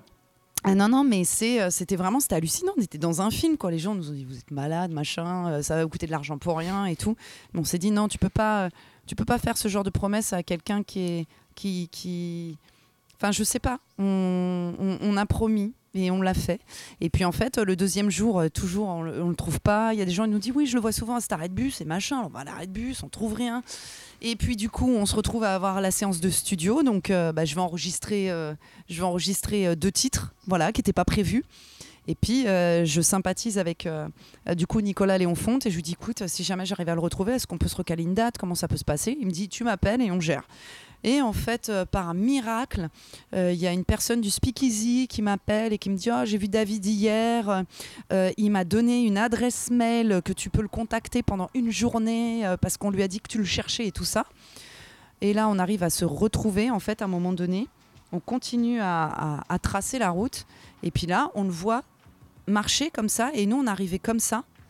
Et il nous voyait pas en fait. Et là, on se met à cavaler comme. Euh, percuté. Non, mais on se met à courir comme deux débiles euh, dans la rue en criant Ouais. David, David, David Puis lui, il comprend pas, il se retourne, il nous remet pas. Et puis là, il voit qu'on s'arrête à côté de lui. Puis on lui dit David. Et là, il nous regarde et il nous dit C'est pas Il possible. a, dû, quoi. il a dû halluciner quand En fait, il est tombé à genoux. Il s'est mis à pleurer. Nous, on a pleuré. on s'est tous pris dans les bras. Et, euh, et sa phrase, sa première phrase, ça a été de nous dire de toute ma vie, jamais quelqu'un n'a tenu une telle promesse. Les gens m'ont toujours promis des trucs et n'ont jamais tenu des promesses pareilles. Et on l'a retrouvé. Le lendemain, on a réussi à retrouver une séance de studio, à enregistrer et, euh, on a gardé la chanson telle qu'elle. euh, telle qu'elle sur l'album et on a réussi à faire en sorte que euh, sur ce morceau-là, tous les droits lui soient reversés sur cette chanson en fait. C'est cool, c'est cool. Bon, C'est long hein, d'en parler histoire. parce que c'est- beaucoup d'émotions. C'est euh, une sacrée histoire et, euh, et puis euh, là depuis un an ou deux je crois que à travers cette histoire que j'ai racontée sur les réseaux sociaux et tout ça je sais qu'il a pu retrouver son fils en fait comme ça donc c'était c'est une belle aventure et c'est vrai que bah, mon plus grand rêve ce serait de pouvoir réussir à le faire venir un jour en France euh, pour En faire un concert et tout ça mais c'est vrai que c'est pas euh, il a pas de passeport et tout ça donc c'est assez euh, c'est pas facile à mettre en place mais c'est quelqu'un que je n'oublie pas en fait dans, dans, dans tout ce qui s'est passé en fait. C'est cool, il fait partie intégrante de l'histoire de, de ce, cet album, Ouais, de New Day's Waiting. Ça sortira en 2017, c'est ça? Oui, exactement. Ouais. C'est fait exprès d'ailleurs le mois de mars? Bah non, parce qu'en fait, euh, oui, c'est vrai qu'on a ressorti là notre album en mars, Ouais. mais, euh, mais euh, non, bah, on devait le sortir normalement en septembre, euh, le dernier album en septembre 2020, on devait le sortir et puis après c'est retombé mars. C'est que ça doit être un bon décalé. mois. Avec Ruben, c'est notre mois ça, hein, Frangin? Le 4. Ouais. Tu feras une tournée d'ailleurs après au Japon en, en 2017. Euh, et, et la- ce que moi j'appelle la consécration, parce que j'aime beaucoup cet artiste aussi, et puis que pour le coup c'est un, c'est un, un big artiste. Euh, tu feras la première partie de donc, la tournée française de Johnny Lang. Euh, on en a parlé un peu en off. Comment tu vis le truc? Est-ce que tu te prends Est-ce que déjà, est-ce que déjà t'es impressionné euh, ou t'as juste envie de prendre du plaisir et d'être là avec lui sur la même scène? Alors, euh, bah, c'est particulier parce que Johnny Lang, on s'était rencontrés déjà deux fois avant, une fois en Suisse euh, par hasard. Il sortait d'un ascenseur. Moi, je rentrais dans l'ascenseur. C'est la première fois que je suis tombée sur lui. Ouais, toi tu t'es dit putain c'est Johnny Lang. Ça s'est fait comme ça. Sorry. Ah non, mais j'ai eu un bug. J'ai eu un bug. J'étais en mode. Oh et lui, il a eu peur parce qu'il s'est dit mais qu'est-ce qu'elle a? Ah ouais. Et il y avait Ah, ma tu crois qu'il s'est pas dit elle m'a reconnu? Ah non non non, je pense c'est quelqu'un de tellement humble quand il vient en Ouais. Europe. euh, il a l'impression que personne le connaît et. Et, euh, euh, et c'était non non c'était rigolo. Et puis euh, c'est vrai qu'on a, eu la chan- on a eu la chance avec Gérard Drouot Productions de faire cette tournée. Pour moi c'était vraiment c'était le graal parce que dans ma petite bucket list des choses à faire dans ma vie de musicien c'était en numéro un c'était un jour Forcément. jouer avec Johnny Lang. C'était mon plus grand rêve musicienne en fait et de chanteuse. C'était de jouer avec Johnny Lang. Alors les gens, ça les fait rire, il y en a beaucoup qui connaissent pas et tout ça. Et puis en fait, on a eu trois jours euh, de tournée avec lui et c'est rigolo. Le premier jour, on était en train de manger au catering et je me rappelle les gars étaient assis à côté, moi j'étais juste là. Et là, il y a quelqu'un qui s'assoit, il s'assoit devant moi, il me dit Hey, coucou Gaël, comment ça va? Et j'étais avec ma fourchette. Mais comme euh, quand tu. Je sais pas, j'étais en mode. euh, C'était vraiment ça bugué m'a. J'ai bugué, si, j'ai bugué. Ah ouais, si. Et c'est hallucinant parce que les gens ils nous disent oui mais vous rencontrez plein de gens et tout ça mais c'était oh, c'était c'est grâce à Johnny Lang entre guillemets c'est grâce à cet artiste que je fais ce métier là en fait Ouais. donc c'était hyper fort et je me rappelle les gars du coup ils ont pris Ouais, la relève toi, ça prenait un autre sens. Oui vraiment c'était euh, bah, moi jamais j'aurais pensé qu'un jour euh, je le rencontre je pouvais le rencontrer qu'on aurait joué avec lui et euh, et je me rappelle, on a fait toutes les dates. Et heureusement qu'il y en a eu trois parce que le troisième jour, c'était à La Cigale. Et on a pu discuter des heures et des heures avec lui. C'était super. Mais les deux autres jours, j'étais j'étais tétanisée en fait. Et je lui ai fait une promesse Non. Non, non, mais j'étais tétanisée. Et le troisième jour, quand on arrive à La Cigale, je me rends compte que sur Facebook, il m'avait envoyé un message genre un mois avant. Oh, Euh, c'était dans les spams. Non, je l'ai jamais vu. Ah, quelle honte. Il a dû me dire, oh, celle-là me répond même pas, me Et en me disant, Gaëlle, je suis super de merde. Non, mais en me disant, Ah, Gaëlle, je suis trop contente. Et il me disait, t'es la seule artiste en France que je connais, quoi. Et du coup, j'étais en Ah, mode, ah bon? C'est ouf. Et Ça va plutôt bien se passer, hein, cette, euh, Ouais. cette, cette tournée avec Standing Ovation euh, à toutes les dates. Euh, tu disais, on la troisième, la Cigale, les deux premières, c'était pas dégueu non plus, hein, c'était l'Olympia Ah et, et le Trianon. Alors pas avec- non non pas avec Johnny Lang. À Johnny Lang, on a fait Ah, une date en. Il y avait une date à Marseille, une date. c'était quoi l'autre ville? Euh, Je me rappelle plus, mais c'était des super salles à chaque fois. Et il a une équipe qui est magique. C'est des, c'est des, des gens en or, c'est des, des humains euh, magnifiques. Enfin, c'est souvent euh, quand on rencontre des artistes qu'on adore, on a peur d'être déçu parce que on aime leur musique, mais on les connaît pas et chacun a sa personnalité. Et c'est vraiment une belle personne. Alors là, ça Mm. m'a fait euh, oh, aimer sa musique encore plus, alors que j'adorais déjà sa musique. mais c'était ce jour-là, je me suis dit waouh, j'ai réalisé mais mon rêve ultime, qui était mon objectif, mon plus grand objectif euh, musical en fait dans les rencontres. Alors du coup, euh, ce jour-là, je me suis dit, les... j'ai dit aux garçons, je me rappelle, j'ai dit à Michel et Steve à l'époque, j'aurais dit les garçons, moi j'ai réalisé mon rêve. Maintenant, on va réaliser d'autres rêves et on va réaliser les vôtres. Partage. Tu vas, tu vas enchaîner quand même pas mal d'artistes en première partie euh, Mm. du, même, du même acabit, je trouve. Euh, tu vas faire Mathieu Chédid déjà, euh, qui est, Ouais. je pense, une super expérience aussi. Oh, c'est un- mec en or, c'est un mec en or. Ouais, c'est pareil, hein, je pense que musicalement ou humainement, le mec a l'air plutôt cool. Il, était, il a Euh, assisté à tous notre concerts. Il faisait chaud ce jour-là et il était sur le côté de la scène. Il a assisté à tout notre concert. Quand on est descendu Ah non, c'est juste qu'il y avait la clim à cet endroit-là. hein. En plein air, des illusions, tu sais. Mais c'est un des plus beaux concerts que j'ai vu. Hein. Mathieu Chédid, c'est vraiment euh, un mec qui réunit les gens et c'est un Mm. concert d'amour qu'il fait.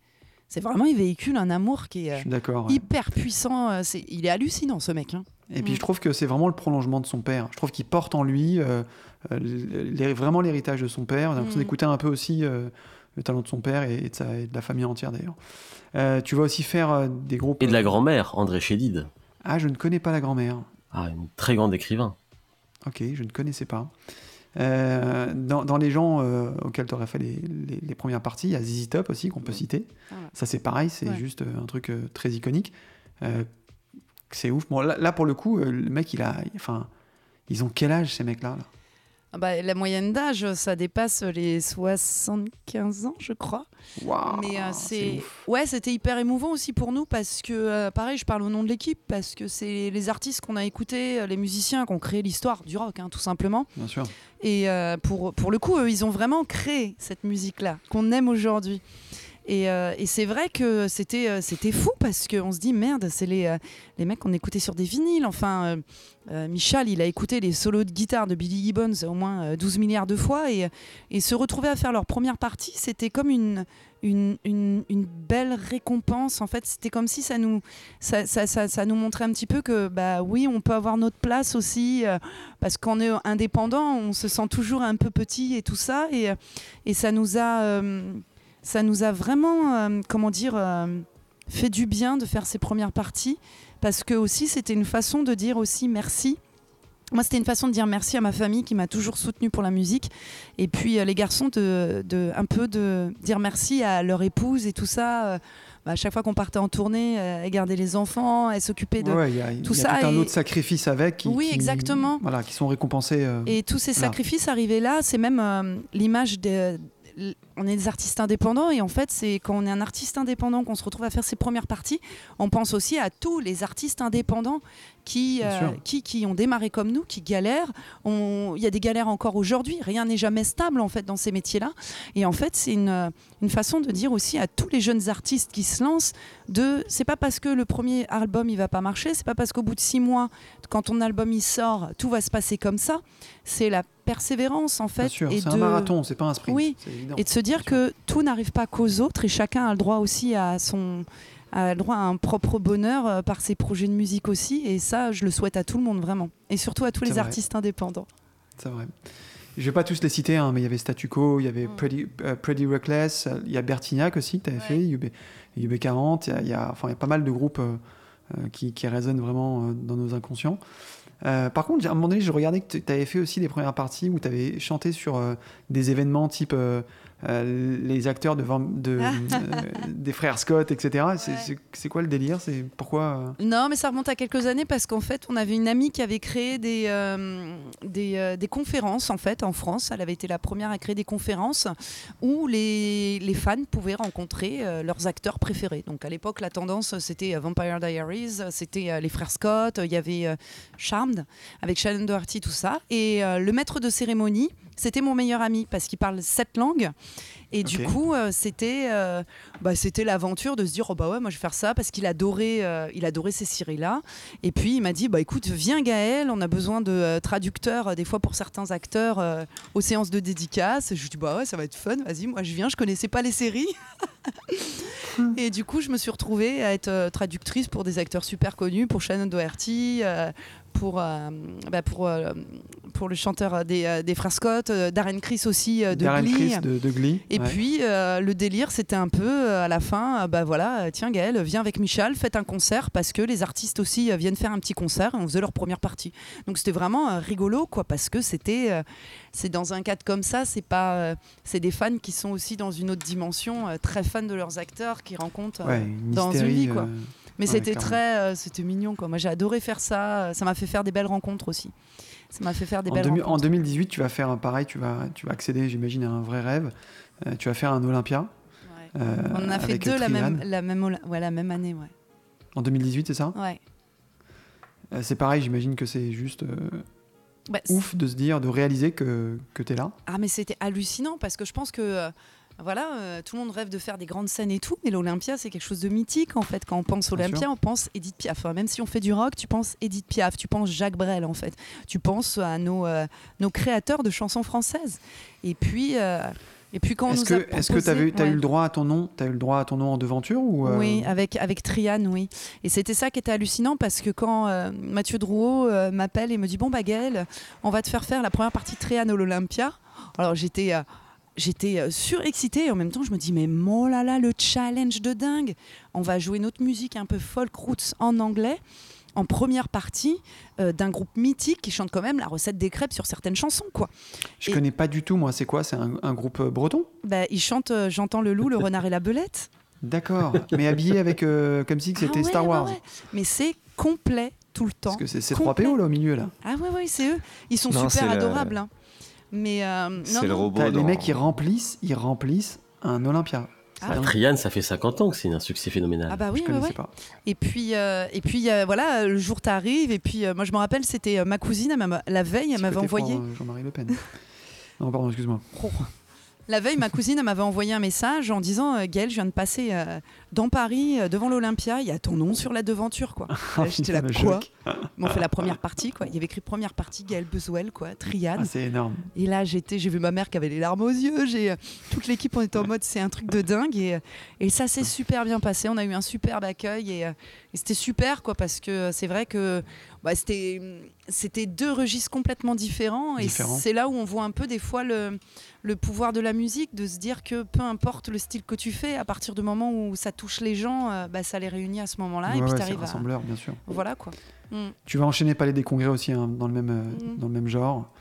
Euh, pareil, hein, c'est Bess Hart. Et là, du coup, pareil, hein, j'imagine que c'est juste, juste ouf de te dire. euh, Ah non, non, mais Bessart, c'est, euh, moi je trouve que c'est un grand modèle de femme parce qu'elle revient de loin en fait avec euh, son histoire et c'est ce qu'elle raconte hein, pendant ses concerts. Elle revient de loin et elle, elle a eu la chance d'avoir une deuxième chance dans sa vie pour sa carrière. C'est une femme en or. C'est, elle, est, elle est perchée mais avec un tel amour que c'est, c'est, un bonheur, c'est une bienveillance, c'est, c'est, elle est charismatique et puis c'est surtout dès que oh, quand elle chante. Euh, moi, je me rappelle quand on avait fait la première partie. euh, après, euh, j'étais juste à l'extérieur, dans les, tout- tout- enfin, les couloirs de, de- du Palais des Congrès. Elle chantait de l'extérieur. J'avais les poils qui, Ah ouais. qui s'hérissaient comme ça. quoi. C'est une voix. Une... Mais pareil, elle est comme Johnny Lang, en fait. C'est que sa première note, dès qu'elle ouvre la bouche, elle te met son cœur sur la table, en fait. Elle te met ses tripes, quoi. Et moi, c'est ce que j'aime chez les artistes. C'est pour ça, souvent, j'aime bien ceux qui ont des voix décorchées, euh, parce que euh, ils transpirent leur musique, ils transpirent, Ouais, t'as des aspérités, il y a beaucoup de, fra- de fragilité, forcément.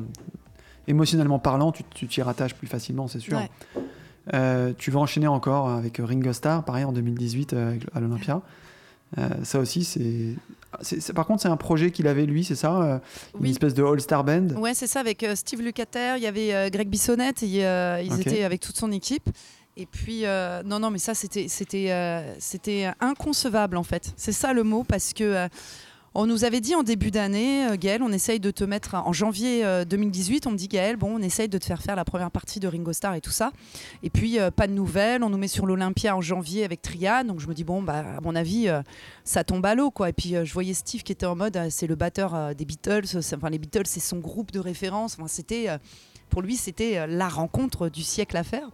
Et puis, euh, et puis en fait, euh, pas de nouvelles, on savait pas comment ça allait, on n'annonçait rien et tout. Et puis, euh, on a fait ce concert avec Bessart. Et puis, il y avait toute l'équipe de Gérard Roux euh, Production qui était là. Et puis, euh, quand on est le lendemain matin, euh, voilà, j'allume, euh, j'allume mon téléphone et puis un message. et là je reçois un message de Gaël. oui, j'ai pas reçu ta fiche technique pour le concert avec Ringo Starr. Et là je dis quoi? Je dis quoi et, euh, et en fait, euh, bah voilà, le, le concert avec Bessart s'était tellement bien passé que le lendemain, il nous avait mis, euh, il nous avait mis sur ce concert avec euh, Ringo Starr et c'était. euh, Donc tu veux dire qu'il a, il a usé un peu de mauvaise foi en mode euh, j'ai pas reçu ta fiche technique? Ah non non parce que euh, il savait pas du tout que j'étais pas au courant en fait. Non mais est-ce que lui n'avait pas prévu hein. peut-être de vous prendre euh, avant ce concert-là? Ah, je que sais c'est en, pas. voy- en te voyant sur scène qu'il s'est dit ok c'est mortel et je vais les bouquer en fait. Bah peut-être que ça c'est. T'embête pas, t'embête pas, je suis en train de te mettre des idées. euh, Non, non, mais, je- après, moi, c'est une équipe, euh, la famille, euh, voilà, euh, Mathieu, Mathieu et Gérard Dro, c'est des gens que j'adore parce que c'est des gens qui nous ont énormément aidés. Ils ont toujours soutenu mon projet indé et, et en fait, ils ont toujours été très honnêtes avec nous. Tout ce qu'ils nous l'ont dit, tout ce qu'ils ont, enfin, tout ce qu'ils nous ont promis, ils l'ont fait. Ce qu'ils pouvaient pas nous promettre, ils nous l'ont, enfin, ça, c- ça s'était pas mis en place, quoi. Et, euh, et du coup, c'est des gens avec qui j'adore travailler. Et c'est vrai que ce concert, non, mais c'était phénoménal parce que euh, nous, on était là euh, pendant qu'ils faisaient leur balance. On était chacun dans nos loges, dans nos loges pardon, parce que bah, avec le passif qu'il y a des Beatles, tu, tu, il faut pas que tu les croises, tu croises dans les couloirs Ringo Starr et tout, parce qu'ils le préservent quand même énormément. Et puis on avait écouté quand ils avaient fait la balance, et puis nous on voyait l'heure qui tourne, et on se dit oh là là, mais euh, comment on va faire notre balance? Il nous restait 7 minutes. Et On avait 7 minutes pour faire la balance en trio acoustique. 7 minutes. On fait la balance, on s'installe. Et là, euh, ça faisait deux minutes qu'on était en train de tester le son. Et là, il y a quelqu'un qui vient me taper sur l'épaule. Et euh, moi, j'avais pas fait gaffe. Et là, je me retourne. Et c'est lui. Et la bouche bée, mon réflexe, je regarde Michel, je regarde Steve. J'étais là en mode, mais c'est quoi le délire, quoi? Et là, il y a Ringo qui me dit euh, Salut Gaël, je suis vraiment très très fière euh, que tu fasses notre première partie. Euh, Moi, je m'appelle Ringo Starr et c'est cool qu'on fasse cette date ensemble. Moi je m'appelle Ringo Starr. Et j'étais là, j'étais. Et puis il y avait une, euh, y avait des vidéos qui filmaient. J'étais là en mode, mais j'ai pas pu sortir un mot. Ah pour bah te ouais, dire. J'étais là, je... merci. et mon réflexe a été vraiment de, quand Ringo il a été voir Steve, de voir ce moment où ils se sont serrés la main et de me dire, waouh, c'est magique entre batteurs. c'est donc là que lui a réalisé son rêve. Ah ouais, ouais, ouais. C'était, euh, c'était grand, mais même Michel, il a été super ému et. Et c'était euh, non non c'était super. On a des superbes photos avec lui euh, du coup sur scène. Après il s'est installé derrière pour faire des vidéos à la batterie pendant que nous on continue à faire notre balance. Du coup j'ai des photos. Je suis en train de jouer à la guitare avec Ringo Starr à la batterie derrière. Excellent. donc euh, voilà qu'on a gardé en souvenir pour nous et qu'on n'a jamais diffusé. Mais euh, mais c'était c'était c'était un grand moment. Et puis et puis après au moment du concert ce qui était hallucinant en fait pour nous c'est que c'est pas anodin je pense dans la vie qu'on se soit retrouvé à faire cette première partie parce que euh, on a une chanson qui nous accompagne sur la route depuis 10 ans. On reprend une des chansons des Beatles à notre façon, Help, en acoustique, qui n'a rien à voir avec l'original.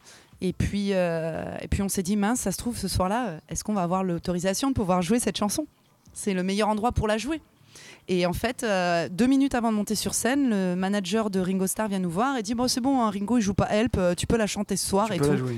Ok. Et puis là, on s'installe et puis euh, c'était assez hallucinant parce que c'est là où tu te rends compte, euh, on jouait quand même devant euh, les trois quarts de des gens qui étaient dans la salle, c'était euh, le public des Beatles en fait qui était là. Et je voyais au premier rang, il y avait Gérard Darmon, il y avait euh, toute l'équipe de Top Chef, il y avait, euh, il y avait Philippe Manœuvre et tout ça. Et puis on s'est dit mais c'est quoi le délire en fait? Ah ouais, tu m'étonnes. et puis on s'est dit, bah, c'est le meilleur endroit pour, pour jouer cette chanson. En fait, si ça fait 10 ans qu'on la joue et qu'on la joue pas ce soir, je pense qu'on aura loupé quelque chose. C'est peut-être pas la meilleure prestation qu'on a fait parce que je me, je me chiais bien dessus. Mais c'était. Est-ce que la version, est-ce qu'ils ont pas retenu surtout la version Bah, c'était, ça s'est super bien passé. Et je me rappelle, il y avait Greg Bis- Bissonnette en fait qui était sur le côté de la scène et qui, euh, qui, qui nous regardait jouer en fait. Donc c'était rigolo. Et puis, euh, non, non, on a eu un super retour, on a eu un très bel accueil, on a même eu un article euh, dans le Parisien euh, là-dessus. Et euh, pour nous, c'était assez émouvant. Et quand on est sorti, je me rappelle, il y avait Mathieu Drouot qui était là et qui me dit, mais Gaël, il me dit, euh, faut quand même euh, être, avoir une sacrée, sacrée paire de... il faut avoir... jouer Help, voilà, voilà. Il me dit, franchement, il me dit, là, c'est couillu ce que tu as fait. Il me dit, il me dit, franchement, chapeau, quoi. Il me dit, je pensais pas que vous l'auriez fait. Et je me suis dit, mais en même temps, si on saisit pas cet instant, ce fameux instant T, je pense qu'on s'en serait voulu toute notre vie, quoi. Et ça nous a ouvert plein de belles choses derrière, quoi. Non, non, mais c'était. euh, Puis le spectacle qui était magique. J'arrête pas de parler, il faut que j'arrête de parler. hein, je parle. Non, bah tu. là C'est qu'à un ça. moment donné, sur scène, je, je, je, je- je cherchais où était mon père, ma mère dans la salle. On avait des amis qui étaient là. Il y avait la femme de Michal. euh, Et, euh, et euh, moi, j'avais Steve qui était à côté. Tout allait bien. Michal de l'autre côté et tout. Et en fait, euh, je cherche mon père, je le vois pas. Donc, je trouve Gérard Darmon au deuxième rang. Donc, je me dis, bon, je vais faire focus et je vais jouer pour lui.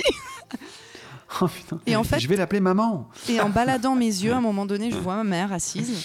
Et là, je vois une femme qui s'assoit à côté de ma mère. Et c'était John Baez. Et là, Ah ouais. j'ai vu ce, ce, ce, ce- ce tableau en me disant, mais c'est quoi le délire quoi? Je me dis, c'est l'artiste qu'elle écoutait quand elle était toute jeune. Et là, j'ai le tableau, ma mère et John Baez assis côte à côte quoi. Et c'était Ah ouais, fabuleux. Et je me rappelle dès que je suis sortie de scène, j'ai envoyé un SMS à ma mère en lui disant mais maman, tu sais qui est à côté de toi? Elle me répond oui. J'ai juste dit bonjour, mais j'ose rien dire de plus. C'était Ah, trop mignon. C'était, elle était super émue en fait, tout simplement. Et après, elle est venue jouer euh, John Baez à un titre avec, euh, avec Ringo et tout, et, euh, et c'était, c'était cool. Ah, c'est marrant, je vois mes amis Rien- de, de Normandie, Thierry et Nat, qui sont connectés. Ah, je bah, vois écoute, par hein, moment les c'est- messages. Coucou. Eh ben, salut Thierry, Mm. salut Nat. Pouvez poser vos questions, hein, on l'a dit tout à l'heure. Oui, hein, parce si que je parle trop. euh. Ah non, non, tu peux, tu peux. Euh, depuis tout à l'heure, on parle de Ringo Starr, mais pas un mot sur Lucas Turr, parce que c'est quand même euh, méchante référence aussi. Ah Personne oui, n'était oui, content oui, de le oui, voir. Ah bah si, il était là quand, quand ils ont fait leur balance, que nous on est venus. euh, bah, Michel était très ému de le rencontrer aussi. Euh, moi, c'était un guitariste que je connaissais moins, mais c'était en- non, non, mais on était tous super émus de, Ah ouais, c'est- de les rencontrer. Je pense que euh, c'est euh, c'est vrai qu'on focus sur Ingo, mais, mais tout l'ensemble était tellement, c'était c'était surréaliste en fait. Ouais, c'était surréaliste. C'était vraiment, Trop d'un coup, en fait. bah, Parce que même les, gens du, même les gens du public qui sont pas des musiciens que tu as cités, tu as envie d'être avec eux. Bah, c'est Enfin, pas ça, tu Darmon, dis- etc., c'est- fat. Dans ta vie, quelle est la probabilité de rencontrer un Beatles déjà?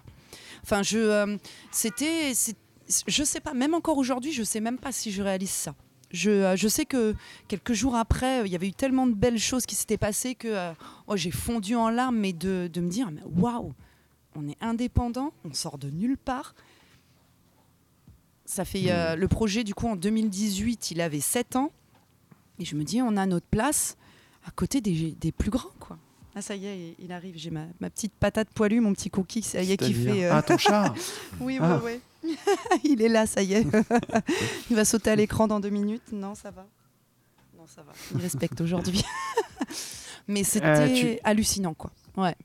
Tu vas enchaîner, euh, toujours aussi hallucinant, tu vas enchaîner en septembre du coup euh, 2019 euh, une tournée au Japon. Mm. Euh, et tu vas, tu vas ouvrir aussi pour, euh, pour ZZ Top. Ouais.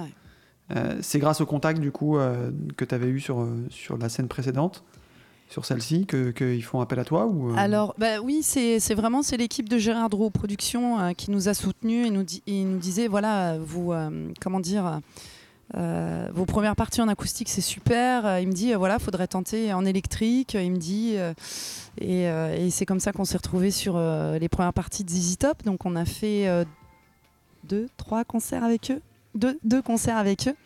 Et euh, c'était euh, non mais c'était euh, c'était impensable parce que quand tu te mets sur une scène où tu as le public de ZZ Top en face parce que c'est dur de faire des premières parties hein, tu vas tu vas séduire un public qui te connaît pas et qui Ouais, attend c'est qu'une chose c'est que leur artiste favori arrive. tu es en fait tu es tu es le tu es la tu es ce qui sépare en deux Ouais. et l'artiste Oui. et leur volonté. T'es la page de pub au début d'une C'est vidéo ça, YouTube. ouais, ouais. Voilà, exactement. mais- Suivant. Ouais. Ouais. Tu es autre entrepreneur. Non mais ce qui est, ce qui est mais est-ce rigolo que tu attends Est-ce que Ouais. au-delà de la scène, est-ce que tu partages euh, des moments euh, plus, je sais pas, euh, normaux avec eux? Je parle manger Perso, avant. quoi. Ouais, plus perso Bah, ou pas du tout? certains, oui. Alors, bah, Ringo, on l'a rencontré quand on était sur scène avec lui. Bah, Sartre, on a discuté avant et après avec elle. Et euh, bah, Johnny Lang, on a passé euh, pas mal de temps avec lui, euh, surtout sur la dernière date et tout ça. je, je pensais plus à ZZ Top pour le coup, euh, parce que comme je les vois un peu plus âgés, est-ce que, t'arrives à- est-ce que vous arrivez à trouver des, Et ben oui. pas, des sujets de discussion, etc. Et euh, attends, je regarde parce qu'il est en train de tourner autour des câbles. je me suis Ah. dit, il y a tout qui va s'écrouler d'un Si coup. tu disparais d'un coup Ouais, vous vous affolez pas si s'il n'y a plus de Gaël dans, deux- dans deux minutes. Mais euh, non, non, mais c'est vrai que bah, nous, on a fait une fabuleuse rencontre quand même avec Billy Gibbons parce que, euh, euh, pareil, tu sais jamais si tu vas aller. euh, Cookie Cookie. Là, il est en train de me, re- me retourner les, les boîtes qu'il y a par terre là. Et. Faut que tu acceptes les cookies, je pense. Oui. Il veut me retourner la poubelle, c'est pour ça. non, non, mais c'est euh, c'est à chaque fois que tu fais ce genre de date, tu, te, tu sais pas si tu vas les rencontrer. Tu te dis, euh, c'est tellement, euh, bah, c'est tellement énorme. certains ont un certain âge. tu te dis, ils s'en foutent en fait de nous rencontrer. Pour eux, c'est voilà, on est là et puis voilà. Mais en fait, à chaque fois qu'on a fait une première partie, on sait que on a été choisi parmi plusieurs groupes qui ont été proposés et c'est le manager du groupe de l'artiste qui a sélectionné qui on était. Et souvent, quand on arrivait sur les concerts, on rencontrait le manager des artistes en premier, euh, leur stage manager, euh, leur équipe. euh. c'est vraiment, on a eu une chance extraordinaire. Chaque fois, on était très très bien accueillis sur, sur toutes les premières parties qu'on a faites en fait. Et, et Billy Gibbons, je me rappelle, la première date qu'on a fait, c'était au printemps de Pérouge. D'ailleurs, on refait le printemps de Pérouge l'année prochaine, mais avec Deep Purple. Et, euh, et du coup, euh, Billy Gibbons, à la fin du concert, il est venu me voir. Et c'est vrai qu'on a un ami en commun, guitariste au Texas, et puis il me dit Ah, écoute, tu connais Van et tout ça. Il me dit Viens, on fait une photo euh, ensemble. Je suis mince, Billy Gibbons qui me propose de faire une photo avec lui. Et c'est la photo que tu as postée tout à l'heure, en fait, que j'ai eue avec, avec Billy. Et euh, la deuxième date qu'on a faite au Zénith de Dancy, à la fin du concert, il a pris vraiment le temps de venir parler. Il a parlé même de pédales euh, de guitare avec Michal. Ça m'a fait peur d'un coup là. il est venu, euh, il a vraiment pris le temps et c'est vraiment, euh, c'est vraiment c'est des chouettes, c'est des chouettes rencontres parce que tu te rends compte que ces mecs qui ont quand même créé l'histoire du rock, qui ont créé la pop pour les Beatles et tout ça, c'est euh, des mecs qui sont restés hyper humbles, euh, qui sont toujours passionnés alors que ça fait 50 ans qu'ils chantent les mêmes chansons quasi. Et ils ont cette euh, humanité parce que je pense que euh, c'était pas comme à l'époque, tu démarres et, euh, et c'est pas arrivé comme ça du jour au lendemain en fait pour eux. Donc euh, c'est euh, beau de rencontrer des gens comme ça, de se dire où ils en sont aujourd'hui. Ils ont réussi à garder euh, leur humanité et puis leur Ouais, une simplicité. savoir-vivre en fait avec Bien les sûr. gens quoi. Et ça c'est ça c'est super quoi. Ouais. Il y a Claire dans le chat qui dit on on parle de quoi avec les Easy Top? Leur marque de déambulateur ah bah écoute, euh, je trouve que C'est tiennent des gens très sympas. Ils perdent beaucoup de poils, mais c'est des gens très sympas. Et ils tiennent vachement la route. hein, sur, euh, moi, c'était la première fois que je les voyais en live. Et je me rappelle à l'époque, euh, l'année d'avant, à Noël, euh, je sais que c'était le rêve de mes parents de, de- de les voir en concert. Je me suis dit, ah, il y a une tournée de ZZ Top. Je dis à mon frère, allez, viens, on leur prend des places de dingue. On les envoie, euh, on les envoie à Nîmes euh, assister au concert de ZZ Top. Mais on savait pas qu'on allait faire les premières parties. Donc en fait, du coup, les ont vus en concert euh, trois fois Excellent. la même semaine. Excellent. Excellent. Donc c'était rigolo pour la petite anecdote parce que du coup c'est moi je suis très famille et, euh, et du coup c'était c'était super euh, qu'on puisse euh, vivre ça ensemble quoi. Cette année, tu reviens euh, au mois de mars. On parlait du mois de mars tout à l'heure. Tu reviens avec un quatrième album. Je te Mm. propose euh, qu'on laisse ça pour Ruben tout à l'heure, qui va Ouais. aussi nous en parler, je pense. Euh, et qu'on fasse une petite pause, nous, euh, euh, Parce que je parle trop. Ah non, pas du tout. Pas du tout. Coupe-la, Dave, coupe-la. Je m'arrête pas quand je parle, je suis une pipelette. hein. Mais non, c'est super, c'est très très bien. Moi, j'ai moins de travail. non, je vous propose qu'on fasse un petit quiz, euh, euh, qu'on fasse un petit break et qu'on se fasse un petit quiz musical que Dave il nous a préparé.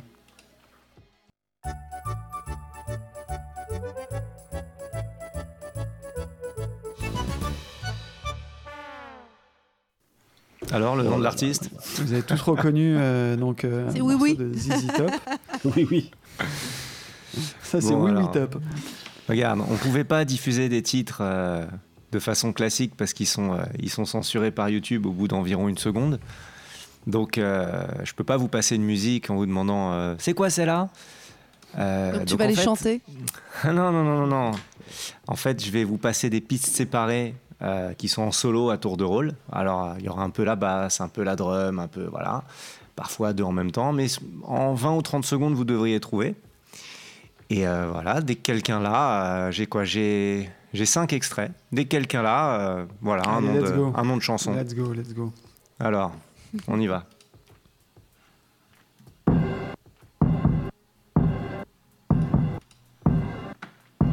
Alors? Ah oui, je disais, je- C'est, euh, le monde entier est un cactus. Les cactus, Ah ouais. c'est ça. Ouais, mais bon, hein. J'étais là en mode c'est un peu cruel. En fait, il est en train de s'enregistrer une piste sur le si, Jig en direct. Attends, attends.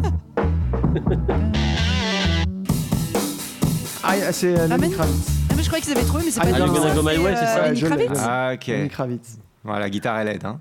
Ouais, ouais, Ouais. ouais. Ok, c'est qui qui l'a dit? C'est Ruben? C'est moi le premier. moi Non, c'est moi qui ai dit le titre. Ah bah tu verras. Moi j'ai dit le nom de l'artiste. Voilà. J'ai dit Lenny Kravitz avec Away. Non, ça passe. Non, mais c'est le titre qui fonctionne. Ah d'accord, Ah, moi ok. je suis pas prête pas de là. trouver alors. Eh oui. ce. Ah, c'est vrai, vrai. Je Ok. jouer. Allez, deuxième extrait. Ah, c'est Bruno Mars. Ouais. Non. Euh, Ah, c'est Funk. pas Bruno Non. Mars Ah, euh, Freak Out. Le Ouais. chic. Ah, non, c'est pas chic. ça Oh là là là là. C'est ça. C'est là que tu te rends compte qu'en fait que Bruno Mars il sample tout, ce bâtard.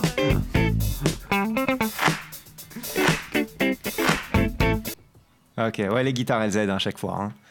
Je les mets pas tout de suite parce que sinon c'est sinon c'est foutu.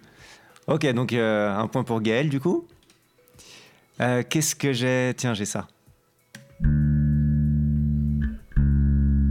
Alors, je fais une pause. J'évite de mettre des lignes de basse aussi parce qu'on a, un- on a un tricheur qui les connaît toutes. Alors je les coupe à chaque fois. Allez, troisième. On dirait une méthode d'apprentissage de la basse. Tu t'endors avec. Euh, euh, euh, c'est pas les Foo Rain. Fighters Purple Rain. Non. Ah, j'ai cru que c'était le dernier des Foo Fighters. Il y a le piano qui va vous aider.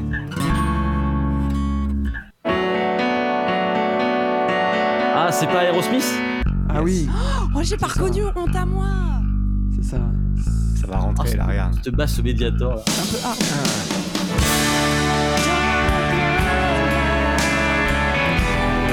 Ok. Missing You. C'est quoi le Ok. titre I don't wanna miss a thing. Ah, D'abord, on a missing ça. ok, quatrième extrait. Donc là, c'était. euh, qui l'a eu celui-là? C'est moi, Ruben. c'est moi forcément. Oh là là là là.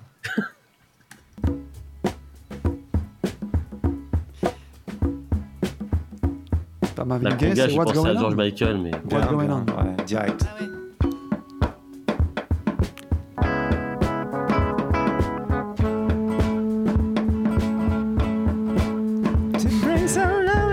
Armageddon, elle a dit Claire. Armageddon. Ah, le Ah, les, percus, les percus, elles sont tellement identifiables. Je l'ai pris parce qu'il essaye de monter euh, sur le piano. Ok. Donc là, c'était. Ah, c'est David qui l'a eu direct. Moi. Ok, le dernier.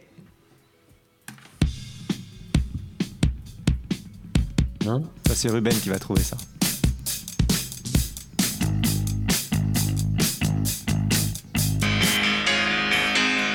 Ah, c'est Elton John. Elton John, ça, ouais.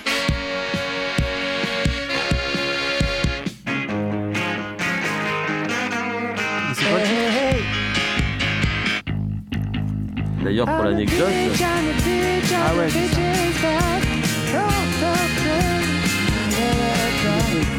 ça. Ok, The Beach is Back. Mais on l'a eu, hein, il y a eu Elton John. euh. D'ailleurs, à ce propos, euh, j'ai- il refait une Gérard super tournée l'année prochaine, hein, je crois. bah justement, j'allais en parler. Tu Ah, pardon. Ah, t'es vraiment, ma- t'es vraiment ma jumelle, toi. hein. ouais, Gérard Drouot organise ça. Bon, on a eu 2-3 points pour Ruben, du coup. Super. Bon, c'était un petit quiz histoire de- d'entendre un peu de la, de la zik. Ouais. Euh, je- du coup, euh, on, on va faire la rubrique de, de Ruben. Oh. Ah, mais avec joie. Alors, regarde. S'il a des il morses ou pas. il- S'il a des, s'il il a des, petites, défenses il a ou des pas. petites dents ou pas?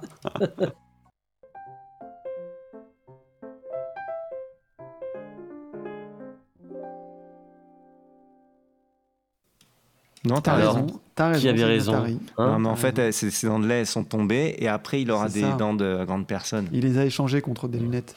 Tu t'y connais en dents de lait. Alors, bien. Euh, bon, alors, pardon, j'ai un vieux Mac. Le temps d'ouvrir le petit papier. Voilà. Comme le CPC Amstrad euh, 464. Alors, comme j'ai déjà chroniqué Bonjour, cette chose, n'est-ce pas? Ah, Il y a des gens qui ont réussi à se connecter. Comme j'ai déjà chroniqué cette chose, je vais étayer un petit peu. Allons-y. À bien des égards, ma tâche de chroniqueur n'est pas aisée. Elle me fut confiée il y a maintenant quelques mois par le maître de cérémonie ici présent, extrêmement svelte et particulièrement mal rasé.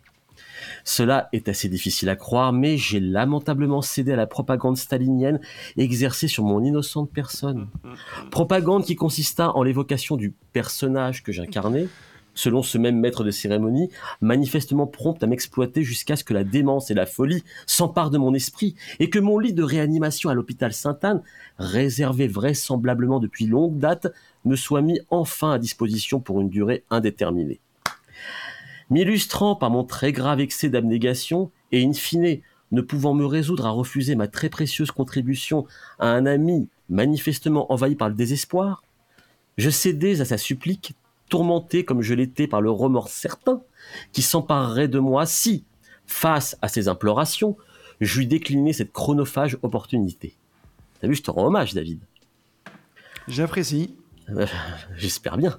Alors comment expliquer ce phénomène? Comment expliquer la présence de ce trop grand cœur si encombrant qui prend toute la place? Les talents de manipulateur sadique et charmant de notre camarade Abakan sont assurément très efficaces, mais ils n'expliquent pas tout. Comment ai-je pu me retrouver dans cette gluante mélasse? Que diable allais-je faire dans cette galère? Je me devais de réfléchir à tout ça. Je me devais de comprendre, ne serait-ce que pour échapper à Sainte-Anne. Donc, toute cette semaine durant, j'entrais en réflexion comme on entre dans les ordres, presque monastiquement. Je me mis à réfléchir, à déconstruire, à déstructurer la phénoménologie, à penser les concepts, etc., etc. Et à l'issue de ma réflexion, la théorie qui me sembla la plus stupide se révéla être la plus rationnelle et la plus pertinente. Souhaitez-vous que je vous la révèle? Moi, j'entrais en réflexion, j'aurais pas fait de liaison parce que au passé simple, je l'aurais fait AI. J'entrais en réflexion. Ah bon? Ah oui, Mais c'est pas de l'imparfait. bah, j'entrais, j'entrais, c'est du... Bon, bref. Allons-y. Souhaitez-vous que je vous Tu révèle... t'es fait ken, hein. tu t'es fait bien fait ken là. Va te faire cuire un œuf. Souhaitez-vous que je vous révèle cette théorie Bah, Bon sang de oui, bonsoir. maintenant, Oui, Vas-y, maintenant. Merci Non, t'as fait Gaël, tiens, faute. euh, voilà, ma jumelle au moins me suit. Eh bien, je suis né un 4 mars. Et oui, beaucoup l'ignorent encore, mais la date du 4 mars est une date tout à fait à part dans la grande histoire des choses, des événements et des êtres. Messieurs, vous l'ignorez sans doute, mais comme le 29 février, le 31 décembre ou encore le 21 juin, le 4 mars est enrobé d'un halo de mysticisme troublant. Voyez tous ces génies, ces grands hommes, ces grandes femmes, grands bienfaiteurs de l'humanité, artistes de renom, grands innovateurs qui virent le jour un 4 mars. Pêle-mêle, Antonio Vivaldi, Pierre Lepôtre, Henri Duvernois, Joachim Serra, Ginette Hamelin, la grande résistante, Paul Moria, Alfredo Arias, Catherine O'Hara, la grande comédienne, etc. Et même Chris Rea, et même Umberto Tozzi, et même Thierry Pastor. Thierry Jean Pastor qui doit... aussi. Jean- Thierry Pastor qui doit vraiment se réjouir qu'on parle encore de lui, qui a été un grand bienfait pour l'humanité en nous faisant bien rigoler avec T'as rien compris Ce n'est qu'une mélodie C'est pas fini Vent de folie Fini Folie Bref. Tous ces gens et bien d'autres sont nés un 4 mars et ont apporté une valeur ajoutée, manifestement très importante à l'histoire du monde. Tous ont fait don d'une grande partie d'eux-mêmes, contribuant ainsi à ce que le monde soit un peu meilleur. Au-delà des hommes et des femmes, la date elle-même est chargée d'innombrables symboles.